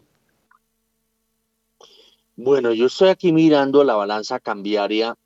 A mí me encanta mirar la, balanza cambiaria porque a veces le muestra a uno cosas. Y, uno observa que, por ejemplo, eh, la inversión extranjera directa ya va faltando todavía eh, cinco días para que termine noviembre, ya va en 752 millones. Estamos hablando de solo, solo noviembre. Y que y uno se pone a mirar y el comportamiento de la inversión extranjera, eh, no obstante que haya asumido la presidencia un, un, eh, candidato de izquierda y hoy sea presidente de la República, eh, Gustavo Petro, el, el, comportamiento de la inversión extranjera sigue siendo muy positivo. Incluso me sorprende que la inversión extranjera de petróleo y minería, pese a todos los eh, gritos que se pegaron que, que hay, que no va a haber inversión, no va a haber más exploración, eh, no va a haber más contratos de exploración de petróleo, pues yo veo que la inversión de petróleo y minería, por ejemplo, en, en octubre fue de 725 millones de dólares y en noviembre está muy cerca a los 600 millones de dólares, superior incluso a la de agosto, que había sido de 573 millones de dólares. Entonces, eh, a uno, uno a veces, yo a veces no logro entender eso, no logro entender cómo el país a veces, o los especuladores en este caso, son los que se encargan de, eh, de capitalizar eh, mucha, mucha, yo diría, mucha bulla, pero mm, poco hecho. Entonces, a ver, Wilson Tovar, ¿usted qué piensa? Sí, sin duda, eh, Héctor. Eh, haciendo infidencias, yo le cuento, por ejemplo, que cuando hablamos con inversionistas ah, de grandes proyectos en Colombia, como el metro, pues, em, y, uno les plantea eso, ¿no? Están antes de las elecciones, eh, oye, ¿qué piensan del contexto y la coyuntura política? Y, en general ellos dicen, mire, nosotros no, eh, los grandes inversionistas que están haciendo este trabajo desde hace muchos años, pues no se concentran en la coyuntura, en las eh, suspicacias que generan las transiciones de, de, corto plazo, porque están generando inversión de 20 años hacia adelante, ¿no? Y, y normalmente lo que sí les preocupa es cambios de, cambios en las reglas de juego que pueden llegar a generarse, ¿no? Eh, cambios especialmente en temas tributarios, etcétera. Pero, pero en general las necesidades están ahí, los, la liquidez y los recursos existen, las protecciones jurídicas también, y por lo tanto, eh, siempre que nosotros necesitemos el capital extranjero, que es una realidad, Colombia necesita en el tema, no solamente en el tema financiero, sino en el tema del sector real, ¿no? Las obras de infraestructura que necesita el país para ser competitivos requieren fondeo y ese fondeo está ahí y siempre estar atento a las oportunidades que brindemos. Afortunadamente Colombia con todas estas necesidades necesita sus capitales, ofrece altas tasas de rentabilidad. Las percepciones de riesgo se suben, pero también, también están reduciéndose recientemente y, y, una percepción de riesgo al alza significa simplemente que vamos a pagar un poco más de rentabilidad al inversionista extranjero para lograr motivarlo a traer sus capitales al país. Ahora, muchos de esos jugadores no son nuevos, ¿no? Seguramente que este año con las OPAs hemos visto algunos fondos árabes metiéndose a nuestro país, pero, pero también lo que yo veo es eh, que el mundo cambia geopolíticamente, ¿no? Y entonces, eh, una gran preocupación que es, no, no, es de este año, sino quizás de los últimos cinco años, es una gran preocupación por quién va a alimentar el planeta. Y eso nos hace eh, entender por qué eh, fondos árabes están comprando compañías que están justamente en el sector de los alimentos, garantizando esa seguridad para, para muchos años adelante. Entonces es difícil pensar que van a entrar a Colombia y luego se van a ir corriendo por un periodo de gobierno de cuatro años adelante. Eh, lo, veo, lo veo de esa manera, Héctor. 7 y 28. Usted fue Banco de la República, ¿no? Sí, señor. Bueno, entonces le cae como anillo al dedo o nos cae como anillo, anillo al dedo su presencia y la noticia de Daniel Támara que tiene que ver con una modificación, una decisión del gobierno de modificar los estatutos del Banco de la República. ¿De qué se trata? El gobierno colombiano modificó los estatutos del Banco de la República para que el emisor pueda contabilizar los rendimientos de las reservas internacionales sin afectar las utilidades o pérdidas del ejercicio. De acuerdo con el decreto expedido por el Ministerio de Hacienda, las variaciones de las reservas internacionales generadas por cambios en los precios de las inversiones podrían registrarse en otro resultado integral en el patrimonio, de acuerdo con la política contable que defina el Banco de la República. De esta forma será posible excluirlas del resultado del ejercicio de los estados financieros del Banco Central, que es el que se calcula a partir de los ingresos y gastos y que define el saldo sobre el cual la Junta del emisor define qué porcentaje de utilidades le transfiere al gobierno o, si el resultado es adverso, cuáles son las pérdidas que, el Ejecutivo debe asumir. De acuerdo con la norma, se considera procedente que, de acuerdo con la política contable que el banco defina, se pueda reconocer y clasificar los instrumentos financieros que componen las reservas internacionales en concordancia con las tres categorías para el reconocimiento y medición de los instrumentos financieros que establecen los principios y estándares contables internacionalmente aceptados. Bueno, lo que yo entiendo ahí contablemente es que eh, los rendimientos de las reservas internacionales pasan a ser partes del patrimonio y como que los excluyen del PIG. Eh, es decir, que, que no, no computan a la hora de los ingresos y egresos del Banco de la República. Oiga, ¿por qué hace esa jugada? ¿Usted la entiende? A ver, eh, eh, Wilson Tobar de Acciones y Valores. Pues hombre, Héctor, eh, creo que, mm, sorprende un poco eh, esa decisión en un, en un año cuyo resultado es evidente, ¿no? No solamente para el Banco de la República, sino para todas las instituciones financieras alrededor del mundo. Usted sabe que, que el Banco de la República, dentro de sus atribuciones, el de guardar responder, proteger las reservas internacionales, tiene algunos lineamientos. Y dentro de eso, pues están eh, inversiones de corto plazo, de baja volatilidad, de altísima seguridad, vamos a decir, bonos del Tesoro de Estados Unidos, bonos de países eh, importantes como Inglaterra, Alemania, y muchas otras cosas, ¿no? Oro y etcétera, divisas como dólares y euros y etcétera, y los derechos especiales de giro. Pero, pero pues es, es lógico pensar que ante este año tan difícil, ante este incremento de la inflación y por ende el incremento de tasa de interés, pues los bonos que ha tenido cualquier inversionista como un banco central también se golpearon. ¿okay? Ahora bien, haciendo un, stop ahí, tendríamos que revisar un poco las políticas eh, de administración de inversiones en nuestro país que están reguladas desde hace muchos años y que le permiten, por ejemplo, a un fondo de pensiones o a un banco también, si compra un papel Em, vamos a decir, un papel de largo plazo, pensemos en la intención de un fondo de pensiones, eh, lo va a comprar, va a comprar un test del 2050 justamente porque estará pensando que la persona que se va a jubilar o las personas que se van a jubilar en esa época, pues necesitarán esos recursos y ahí lo están protegiendo y están generando una rentabilidad.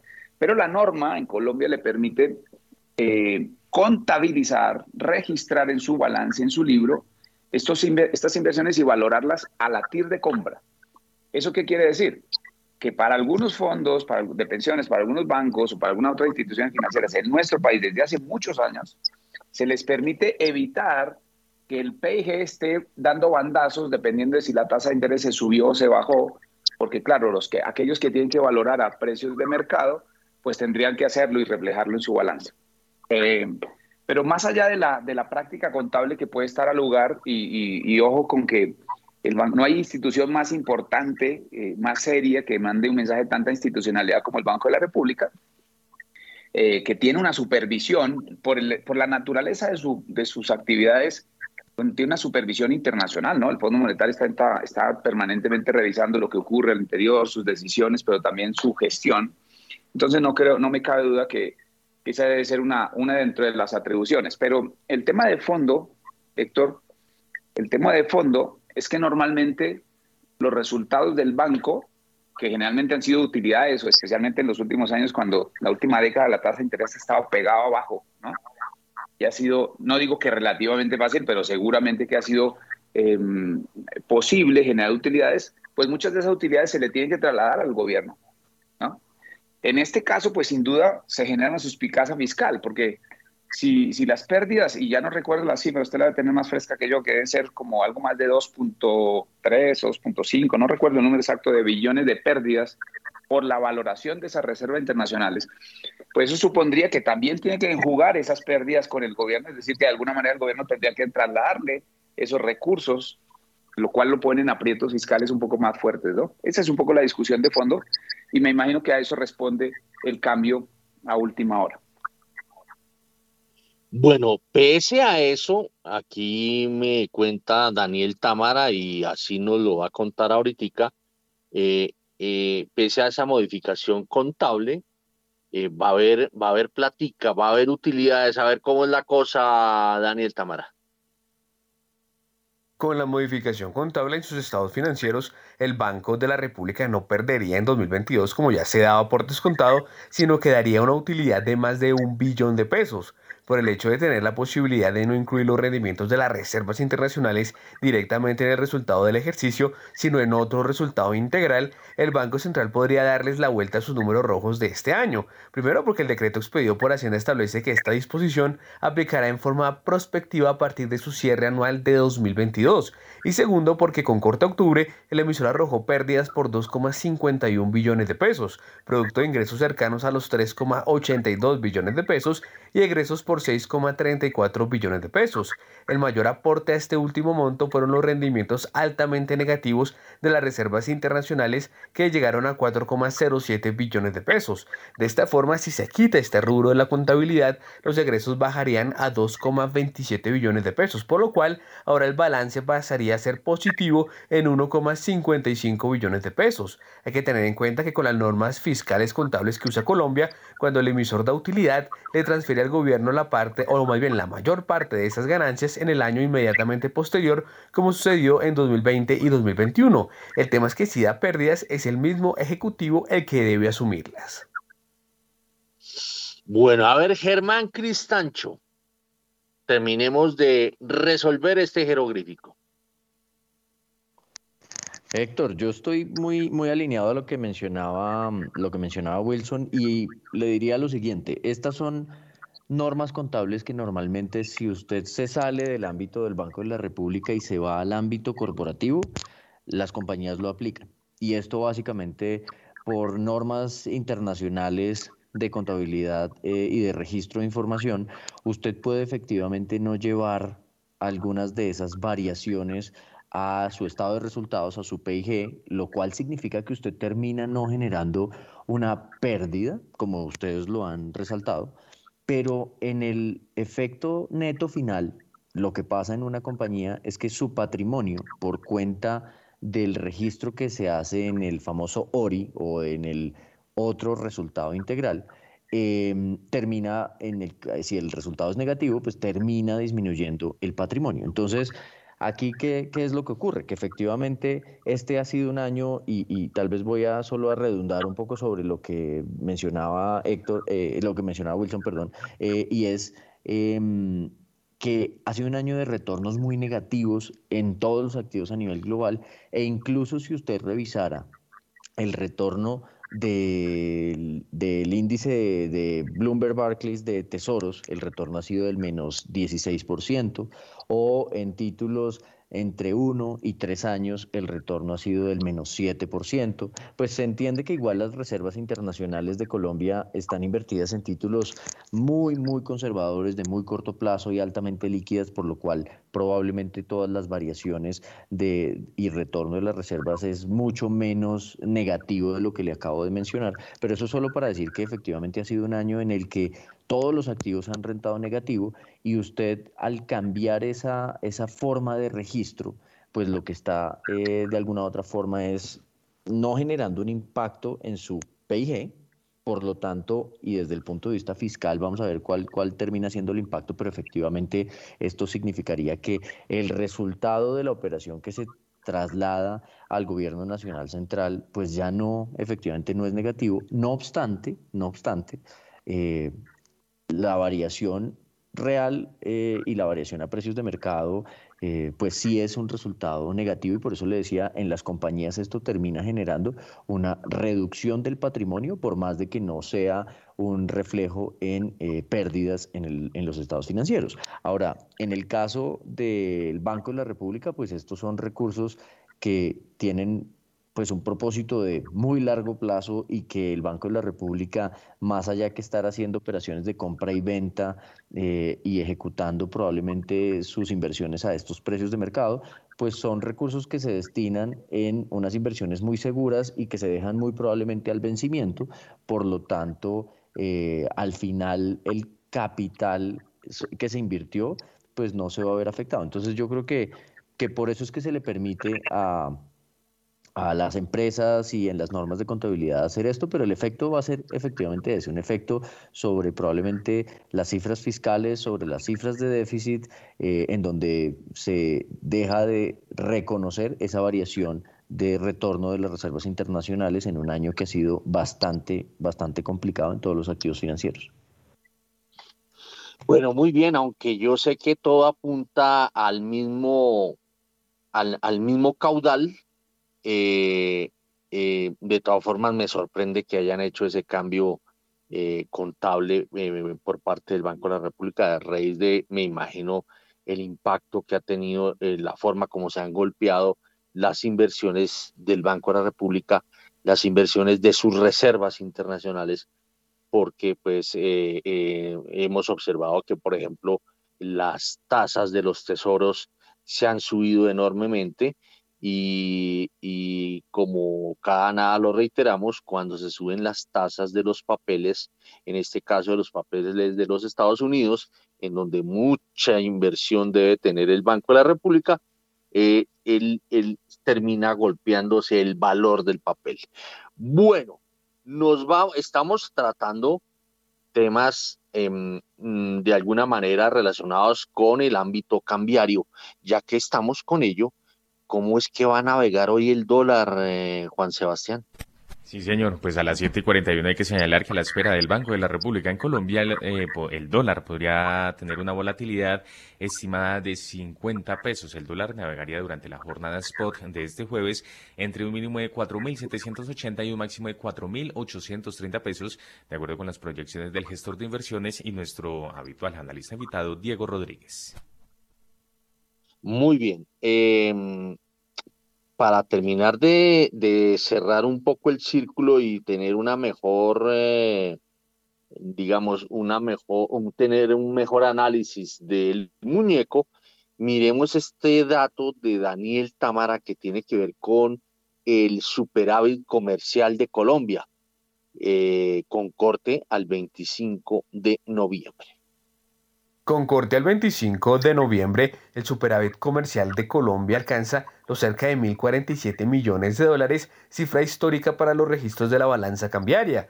En la gran mayoría de años desde 2001, el común denominador de la balanza comercial de Colombia, desde los cálculos de la cambiaria, tenía que ver con déficits relativamente importantes. En 2020 esta tendencia se cortó en parte por el impacto de la pandemia de COVID-19, un balance positivo de 189 millones de dólares y también en 2021 con un balance de 81 millones de dólares. Ahora bien, lo llamativo en lo que va de 2022 es que los resultados mensuales han sido casi que totalmente positivos, salvo enero, cuando se observó un descuadre de 32 millones de dólares pero en febrero ya se registró un superávit de 2 millones de dólares, en marzo de 31 millones de dólares, en abril de 324 millones de dólares, en mayo de 81 millones de dólares, en junio de 139 millones de dólares, en julio de 141 millones de dólares, en agosto de 69 millones de dólares, en septiembre de 34 millones de dólares, en octubre de 169 millones de dólares y en lo corrido de noviembre de 91 millones de dólares. El crecimiento anual del superávit comercial de 1.049 millones de dólares, es de orden de 534%. Muy bien, son las 7 eh, de la mañana y 43 minutos. Mm, a las 7 y 43 estamos, venga a ver acá, eh, vámonos con Germán Cristancho y, y juguémonosla. ¿Cómo cree, pues para la jornada de hoy, ahí nos contaba, nos contaba mm, eh, que el tema de el tema del, del dólar, nos contaba ahorita Juan Sebastián que el comportamiento del dólar, de acuerdo con el análisis que se hace o que nos ayuda a hacer mm, eh, Diego Rodríguez, estaría navegando entre los 4.780 pesos y los 4.830 pesos. Eh, y a uno lo que le pregunta a la gente es, bueno, ¿y cómo va a terminar el dólar este año? ¿Cuáles son sus cuentas, eh, Germán Cristancho, de Da Vivienda Corredores? Héctor, yo, yo creo que mm, en el, en el comportamiento de muy corto plazo, hablando pues incluso de lo que puede pasar hoy, realmente la reacción de los mercados financieros está siendo negativa y sobre todo porque la Reserva Federal efectivamente insistió en que va a mantener sus tasas de interés más altas durante el año 2023 y que incluso puede llegar a un nivel de tasa terminal más alto del que inicialmente se había pensado. Y eso se está traduciendo en que hoy el dólar medido por el índice de XY eh, que, que mide el comportamiento frente a las monedas fuertes o las monedas más importantes a nivel mundial, se está subiendo cerca de 0.5%. Y eso está significando que las monedas, por ejemplo, emergentes están perdiendo terreno frente al dólar en más o menos 0.6, 0.7%, lo cual quiere decir que en Colombia muy probablemente vamos a tener una subida del dólar y probablemente pues sí vamos a ver, ayer el dólar estaba en 4.780 aproximadamente, yo creo que vamos a ver niveles superiores a 4.800 eh, hoy. No obstante, yo creo que para finalizar el año sigo viendo presiones bajistas. Yo pensaría que el dólar puede terminar cerca de 4.750 pesos y como le decía, para mí es muy disiente en todo caso que la prima de riesgo de Colombia venga bajando y eso debería empezar a hacer que se corrija en parte ese castigo adicional que han tenido los activos colombianos y que si usted comparara, por ejemplo, el peso colombiano contra monedas en América Latina o, frente a monedas como el peso chileno que han tenido también una prima de, incertidumbre política, realmente nosotros estamos lejos casi un 15% de donde deberíamos estar. Entonces, no, no, no digo que vaya a corregirse ese 15%, pero es que el castigo que ha tenido Colombia eh, ha sido muy fuerte y algunos indicadores sí vienen mostrando cierta moderación. Entonces, yo creo que eso le, le dará espacio al dólar en Colombia a bajar un poco y acercarse a 4.750, 4.730 al finalizar el año. Bueno, muy bien, son las eh, 7 de la mañana y 46 minutos. Bueno, a las 7 y 46 eh, nos vamos a ir con, estoy aquí mirando en el premarket, el dólar está sin niveles y el, el fix es vendedor. Eh, bueno, metámonos un poco eh, con el tema de de, la Junta Directiva del Banco de la República. ¿Qué va a pasar? Eh, saque su bola de cristal y cómo va a ser el remate de la Junta en materia de tasas este año. Germán pues, ahí, ahí, ahí, yo creo que el, el resultado de inflación en Colombia ha seguido aumentando. Muy probablemente la inflación en Colombia incluso puede que se acerque al 12.6, 12.7% para terminar el año. Entonces, lo primero que reconoce el Banco de la República es que aquí, a diferencia de muchos otros países o de lo que viene pasando a nivel global, la inflación aquí no está bajando. Y, eso eh, se traduce también en que la inflación básica, por ejemplo, y las expectativas de inflación básica eh, para los próximos seis meses o para el año 2023, pues son expectativas igual de, inflaciones altas eh, que de alguna manera exigen que la tasa de interés se mantenga alta. Yo creo que vamos a ver un incremento de 100 puntos básicos a 12%, pero lo que sí creo es que en, a diferencia de reuniones anteriores, en esta reunión probablemente la decisión no va a ser por unanimidad, sino que probablemente va a ser por mayoría y va a haber tal vez algunos miembros, puede ser dos miembros, que voten a favor de un incremento menor en la tasa de interés. ¿Y por qué? Porque realmente lo que nos sí ya está viendo en la economía es que desde el punto de vista de la demanda, ya se empezó a ver una moderación importante. Yo, yo tengo muchas conversaciones con empresarios en Colombia y los meses de noviembre y diciembre dan cuenta de una moderación importante en sus ventas en los indicadores de confianza de consumidor, de empresarios, en los indicadores de colocación de cartera, eh, uno ya ve una moderación importante en ese frente. Entonces, yo creo que aquí el análisis y el juzgamiento que va a hacer la Junta Directiva del Banco Central va a ser distinto de lo que venía explicando el aumento de la inflación en Colombia. Entonces, pues yo, yo creo que ese va a ser el resultado. 12% con subida de 100 básicos, no, eh, pero no todos a favor de esa decisión a propósito de eso que usted está hablando, mm, venga aquí que lo que dice, dice, el gasto de los hogares colombianos acumula un saldo de 930 billones de pesos en los recientes 12 meses, lo que implica un crecimiento real anual del 4,03%. Es un informe de Daniel Támara basado en la firma Radar. Al revisar el aporte al crecimiento del gasto por durabilidad, se ve una fuerte caída en los bienes no durables, que se explican en buena parte por el comportamiento de noviembre de 2021, donde crecieron y aportaron mucho, causando un efecto base que es importante revisar su comportamiento en los próximos meses.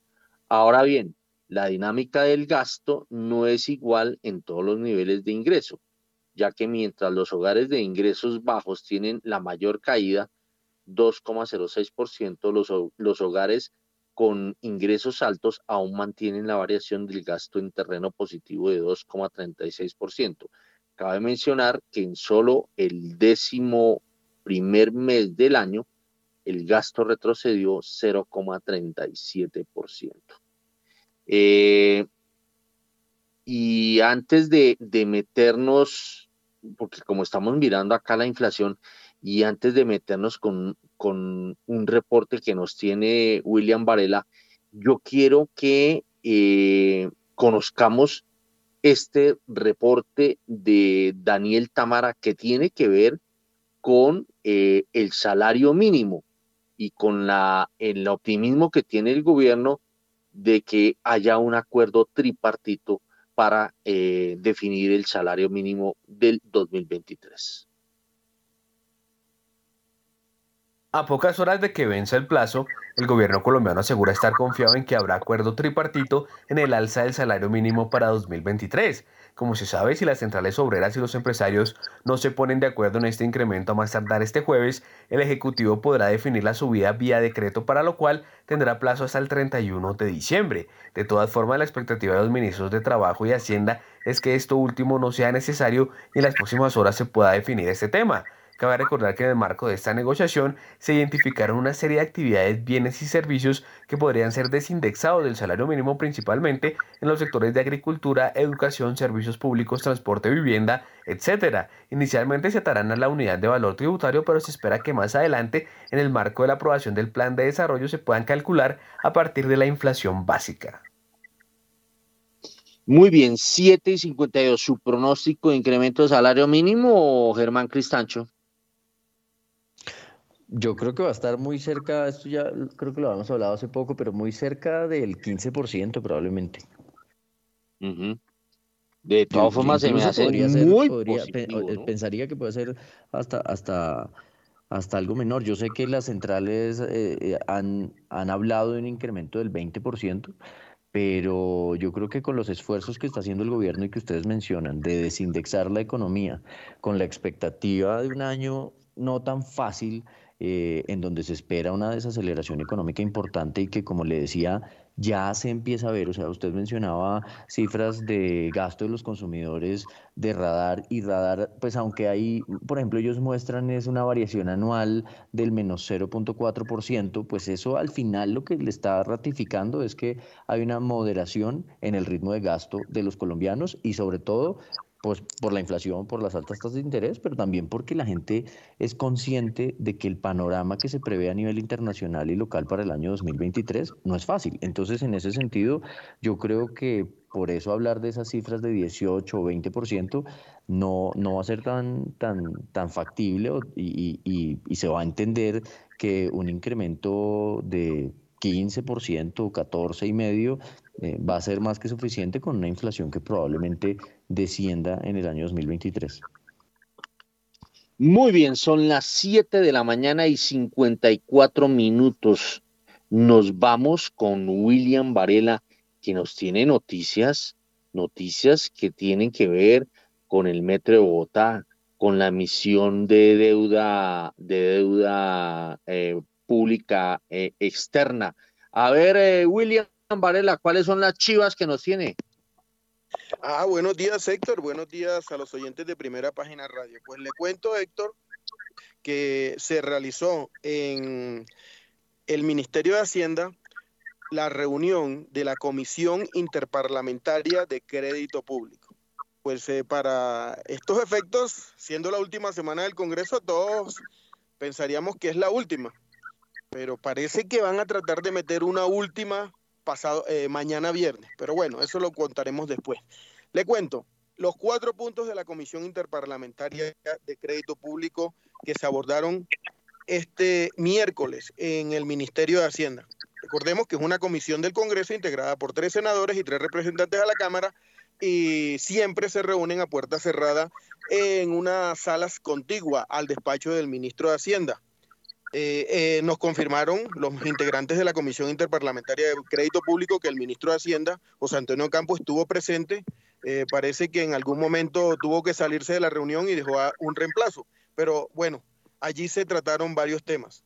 Como usted lo dice, Héctor, el tema del metro fue uno de los cuatro puntos de la agenda. Lo que decidieron los integrantes de la comisión es aplazar el apoyo financiero por 7.84 billones, como dice el COMPES, que firmó el gobierno, y que para los congresistas eh, eh, sonó raro que ya no fuera 7.84 billones, sino casi 10 billones por un tema de garantías. Pues la cosa como que para los parlamentarios no estuvo muy clara y ellos decidieron aplazar el tema eh, hasta nueva orden. Supimos que después de la sesión eh, los mismos congresistas se comunicaron y parece ser que mañana viernes van a volver a reunirse en la, en la Comisión Interparlamentaria de Crédito Público para ver si aprueban esta, eh, esta decisión o la modifican y la aprueban. Recordemos que el metro de Bogotá pues está buscando realizar la segunda línea y necesita esos recursos. Acuérdense, es el COMPES 4109 para los que son acuciosos, pueden leer el COMPES 4107, es un crédito con la banca multilateral por 7.84 billones, subiría con eh, a, 10 billones. Y le cuento que el doctor Julián Peinado, que es uno de los congresistas de la comisión, habló con primera página en las puertas del Ministerio de Hacienda. Eh, siempre, Héctor, usted sabe que cuando salen los parlamentarios en la puerta del Ministerio de Hacienda, ellos muy gentilmente nos atienden pero pasó algo raro. Como ya sabíamos que habían aplazado el tema de la segunda línea del metro, Héctor nos ha, nos ha quitado el derecho a preguntarle al gerente del metro, el señor Leonidas Narváez, nos ha quitado el derecho una periodista. Nos ha dicho que qué queríamos y no nos dejó acercarnos al gerente del metro y se fue raudo y Primera Página no pudo tener sus comentarios sobre la decisión de la Comisión Interparlamentaria de Crédito Público. Eso fue toda una sorpresa. Nunca nos había pasado que una colega nos haya pecheado, nos haya mirado feo y no nos haya dejado hablar con un funcionario público, bueno, con una persona que está en el eh, cercana al distrito y que no quiera hablar sobre el tema del metro. Seguramente por lo que salió también en los medios de pues comunicación. yo le cuento que ha habido antecedentes sobre eso antecedentes que siempre terminan muy mal. Eh, hay un antecedente, me acuerdo que cuando el ministro de Minas y Energía era Luis Carlos Valenzuela, Luis Carlos Valenzuela estaba rodeado de, un par de niñas eh, eh, que trataban de bloquearlo a uno como cuando, cuando uno está ejerciendo la reportería y en alguna oportunidad lo que pasa es que cuando usted no tenía la cámara donde, donde esté con la cámara, pero la próxima vez saca el celular y la filma. cuando están con la cámara ahí sí se asustan, ¿no? se asustan y, no son atrevidas. ¿Y, ¿Y cómo se llama esa niña? No sé, Torres, Torrado, no sé, ahí me dijo el apellido. No, la verdad es que ni quiero acordarme porque imagínese, uno como hombre incapaz de tocar a, una, a una mujer y menos a una colega. Pero esa señora se me tiró y me miró feo. O sea, yo quedé muy impresionado cuando la colega, yo soy de la oficina de comunicaciones. Bueno, total, yo, yo lo que quiero es hablar con ellos. No, dime qué quiere. Yo, no, que yo voy a hablar con el señor o con los dos señores que estaban ahí. Uno de ellos, el gerente del metro. Bueno, ya pasó. Ahí esperaremos mañana si hay nuevamente comisión interparlamentaria de crédito público y ver si los señores quieren dialogar con los periodistas en la puerta. Imagínate, el ministro habla con uno, los viceministros hablan con uno, los funcionarios públicos, todos que salen ahí hablan con uno, los congresistas. Yo nunca he visto que un escolta se me tire a decir, no, no toque, no hable con el parlamentario, ni mucho menos una jefe de prensa. Bueno, cosas de la vida. Mire, también se tocó en la Comisión Interparlamentaria de Crédito Público la colocación de bonos globales 2023. Eh, como todos los años, en diciembre, la Comisión Interparlamentaria le dice al ministro, cuando hay una ventana favorable para la colocación de títulos, pues queda abierto y él tiene toda la potestad, lo podrá hacer el próximo año el gobierno sin ningún problema el ministro, ya se le dio esa facultad por parte de la Comisión Interparlamentaria de Crédito Público. Acordémonos, establecido en la norma, Comisión Interparlamentaria de Crédito Público. El gobierno también recibió apoyo de la comisión para que haga un empréstito externo por 35.3 billones de pesos. Eh, eh, eh, son recursos para el cambio climático. Y lo que van a hacer el sector de agricultura es actualizarse a todo ese esa nueva oleada mundial de eh, nuevas tecnologías para el sector mm, agricultura en el medio climático. El objetivo es reducir la vulnerabilidad de la producción agrícola. Van a ser cinco pagos. El primer pago será por 5.67 millones. Eh, estamos hablando de dólares. El segundo pago es de 7.63 millones. Tercer pago, 7.78 millones, 7.74 millones de dólares el cuarto pago y el último pago por 5.87 millones de dólares. Y finalmente... Espéreme, espéreme, espéreme, ¿Ya terminó? Eh, falta uno. No, bueno, entonces espéreme, porque son las ocho y un minuto. Vámonos al corte de las ocho. A las ocho y un minuto, gracias al patrocinio de William Varela.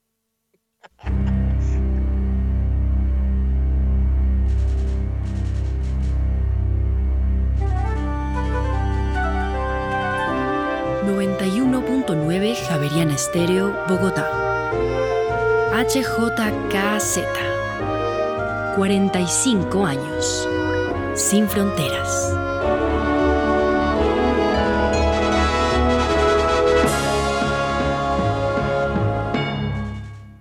Bueno, son las 8 de la mañana y un minuto. Bueno, aquí me pasaron el dato que quien se le atravesó a William Varela en su labor periodística se llama Xiomara Torrado.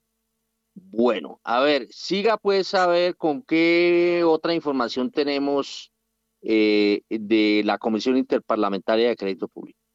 Ah, bueno, listo. Ya eh, finalizo, breve. Eh, había un proyecto para el Ministerio de Minas y lamentablemente la ministra de Minas, Irene Vélez, no asistió a sustentarlo. Entonces ni hablemos de él, no lo aprobaron. La ministra Irene Vélez deberá ir mañana, si es que hay comisión, o el día que la citen, para que sustente un proyecto eh, para energías renovables. Es una interesante cifra, pero la ministra no fue a defender su proyecto, por tal motivo se aplazó.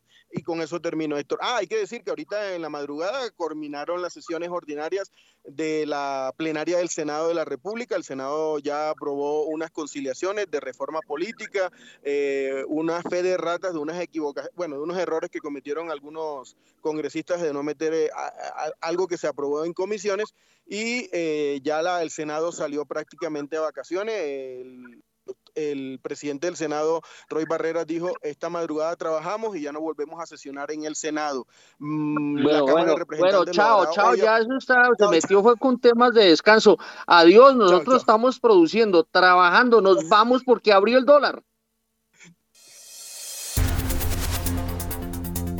A esta hora, abren los mercados en Colombia. A las 8 de la mañana y 3 minutos y mucha atención porque el dólar abrió este miércoles, este jueves, mejor en 4.805 pesos, sube 27 pesos frente a su cierre del miércoles, que fue de 4.778 pesos. Reiteramos entonces, dato de apertura, 4.805 pesos, sube 27 pesos frente a su cierre de ayer. A ver, Germán Cristancho de Da Vivienda Corredores, ¿cómo ve este movimiento del dólar, movimiento de apertura? Héctor, la variación está muy en línea con lo que está pasando en las economías emergentes. En este momento el dólar en Colombia está subiendo 0.64%, está en 4.808,50 y es prácticamente lo que está pasando con monedas emergentes europeas y monedas emergentes asiáticas. Eh, y en la región, por ejemplo, el peso chileno eh, se está devaluando cerca de 0.5%. Entonces, esto es un movimiento similar a lo que pasa en los emergentes, producto de la reacción a la decisión de la Reserva Federal ayer. Muy bien, son las eh, 8 de la mañana y 4 minutos a las 8 y 4 eh, óigame, no, Germán Cristancho, ¿cómo vio eh, este par de noticias que nos contaba eh, Juan Sebastián, eh, perdón, William Varela, que tienen que ver con, con primero, porque Hacienda ya, mm, digamos, recibió un concepto favorable de la Comisión Interparlamentaria de Crédito Público para hacer emisión de, de bonos globales, de bonos externos. Eh, y segundo, pues que se sigue aplazando un poco el partido relacionado con el metro de Bogotá, eh, eh, el apoyo financiero de 7.8 billones de pesos por parte del gobierno. A ver, Germán Cristancho. Pues en el caso de la financiación del gobierno, realmente lo que vimos recientemente, y usted lo recuerda, fue una operación de manejo de deuda en mercados internacionales que fue eh, ese prepago de obligaciones del 2023, una parte del 2024 y la emisión de un bono a 10 años, pero que aunque esa operación termina eh, beneficiando y aliviando un poco las cargas para el año 2024, todavía la tarea que queda es importante. Los vencimientos que se tienen sumando línea de crédito eh, flexible del Fondo Monetario Internacional, pago de intereses de la deuda externa, vencimientos de amortizaciones en el año 2024 en temas eh, globales o internacionales, pues, y a eso se le suma el vencimiento de los test del 24, pues el año 2024 realmente es un año en el que todavía hay que seguir trabajando fuertemente para eh, eliminar o, disminuir esa presión. Entonces, Colombia muy seguramente seguirá participando en, los mercados internacionales consiguiendo esta financiación. No son tasas bajitas, realmente la tasa de, del, por ejemplo, del último bono mm, que estuvo cercana a ese 8%, pues realmente puede ser una de las tasas más altas que hayamos tenido em, en un bono internacional. Entonces las condiciones de financiación realmente tampoco están fáciles, pero esto obedece pues justamente a esas necesidades. Y muy ligado a eso, creo que en el caso de Metro se juntan dos cosas y es por un lado toda la la divergencia que ha habido de opiniones frente a los trazados y al tipo de metro que, que, respalda el gobierno nacional o no, eh, y por lo tanto el apoyo que el gobierno nacional pues expresaría frente a ese tema, pero por el otro lado que la ejecución de estos proyectos y muchos otros de infraestructura con estas tasas de interés tan altas, pues realmente se dificulta. Entonces yo creo que esto es algo que no solo pasa con el fenómeno metro, sino con muchos proyectos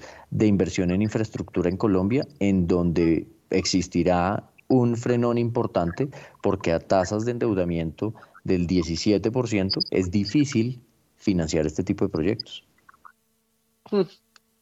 Así es, son las 8 de la mañana y 8 minutos. Nos vamos ahora con eh, Johanna López, eh, porque tiene eh, un reporte que tiene que ver de que tiene que ver con la imagen del presidente de la República, Gustavo Petro.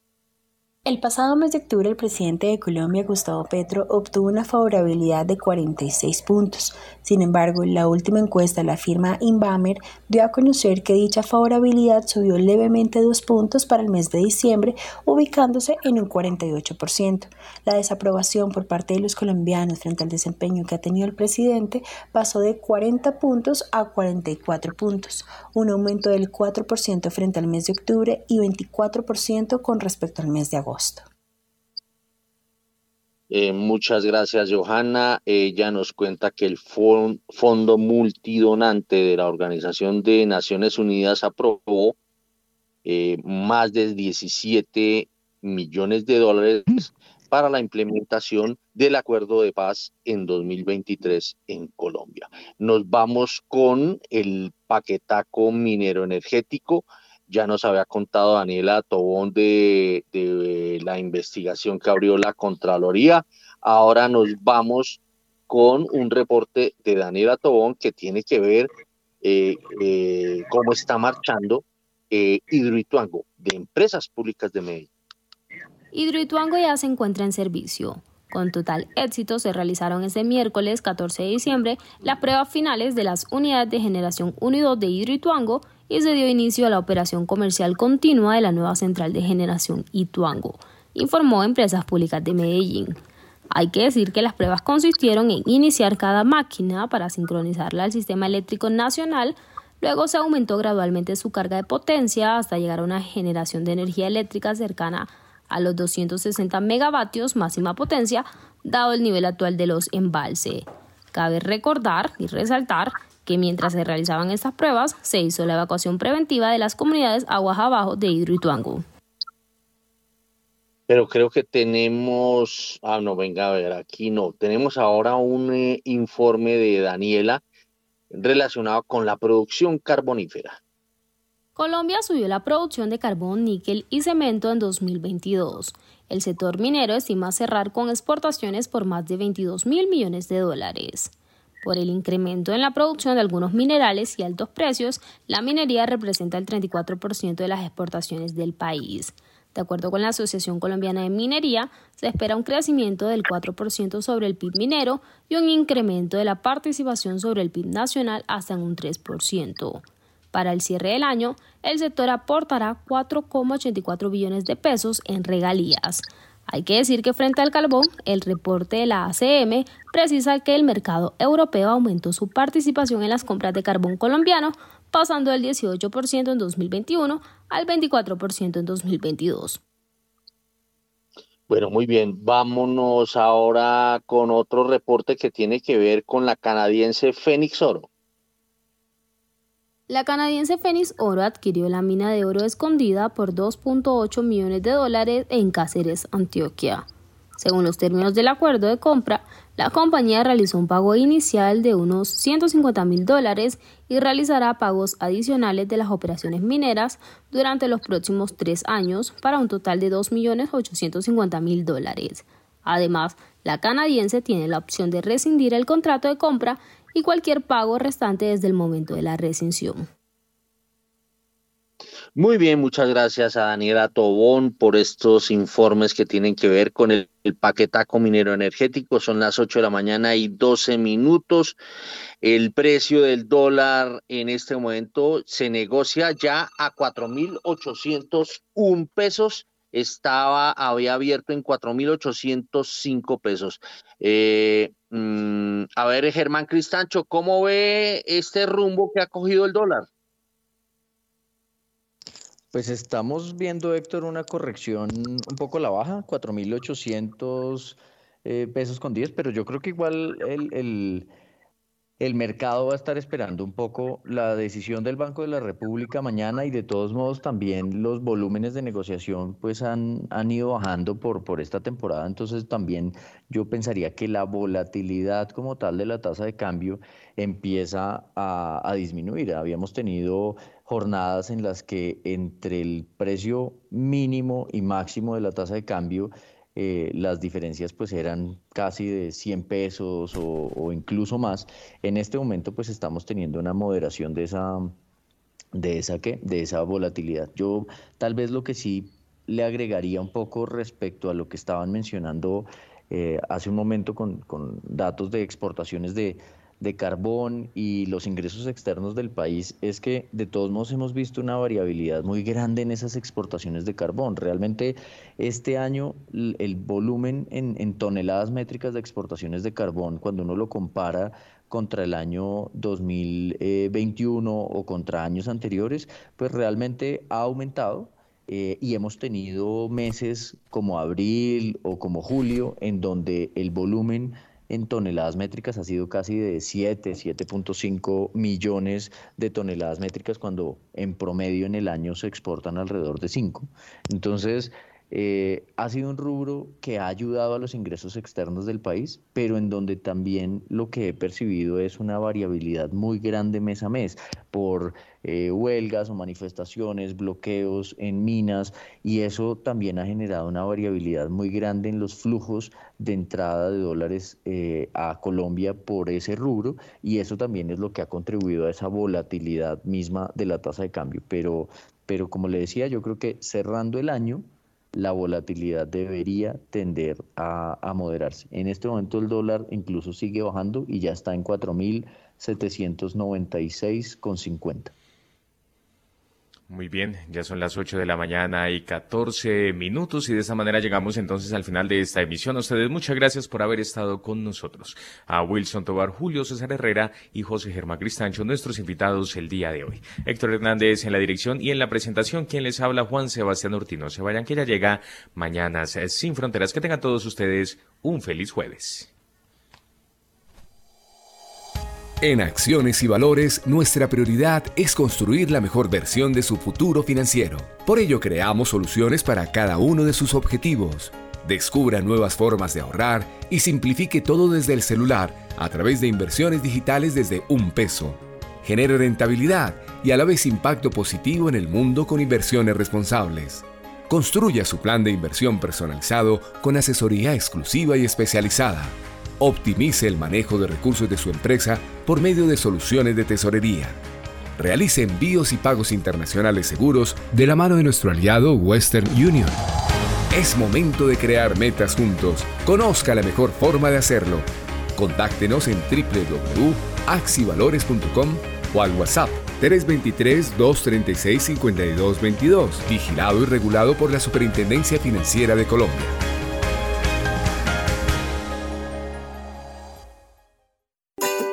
Con lo mejor de Bogotá en esta Navidad. Recorre la ruta del alumbrado navideño que atraviesa las 20 localidades de la ciudad y sorpréndete con más de 40 puntos de iluminación. Prográmate en agendabogotá.gov.co. Invita la Alcaldía Mayor de Bogotá.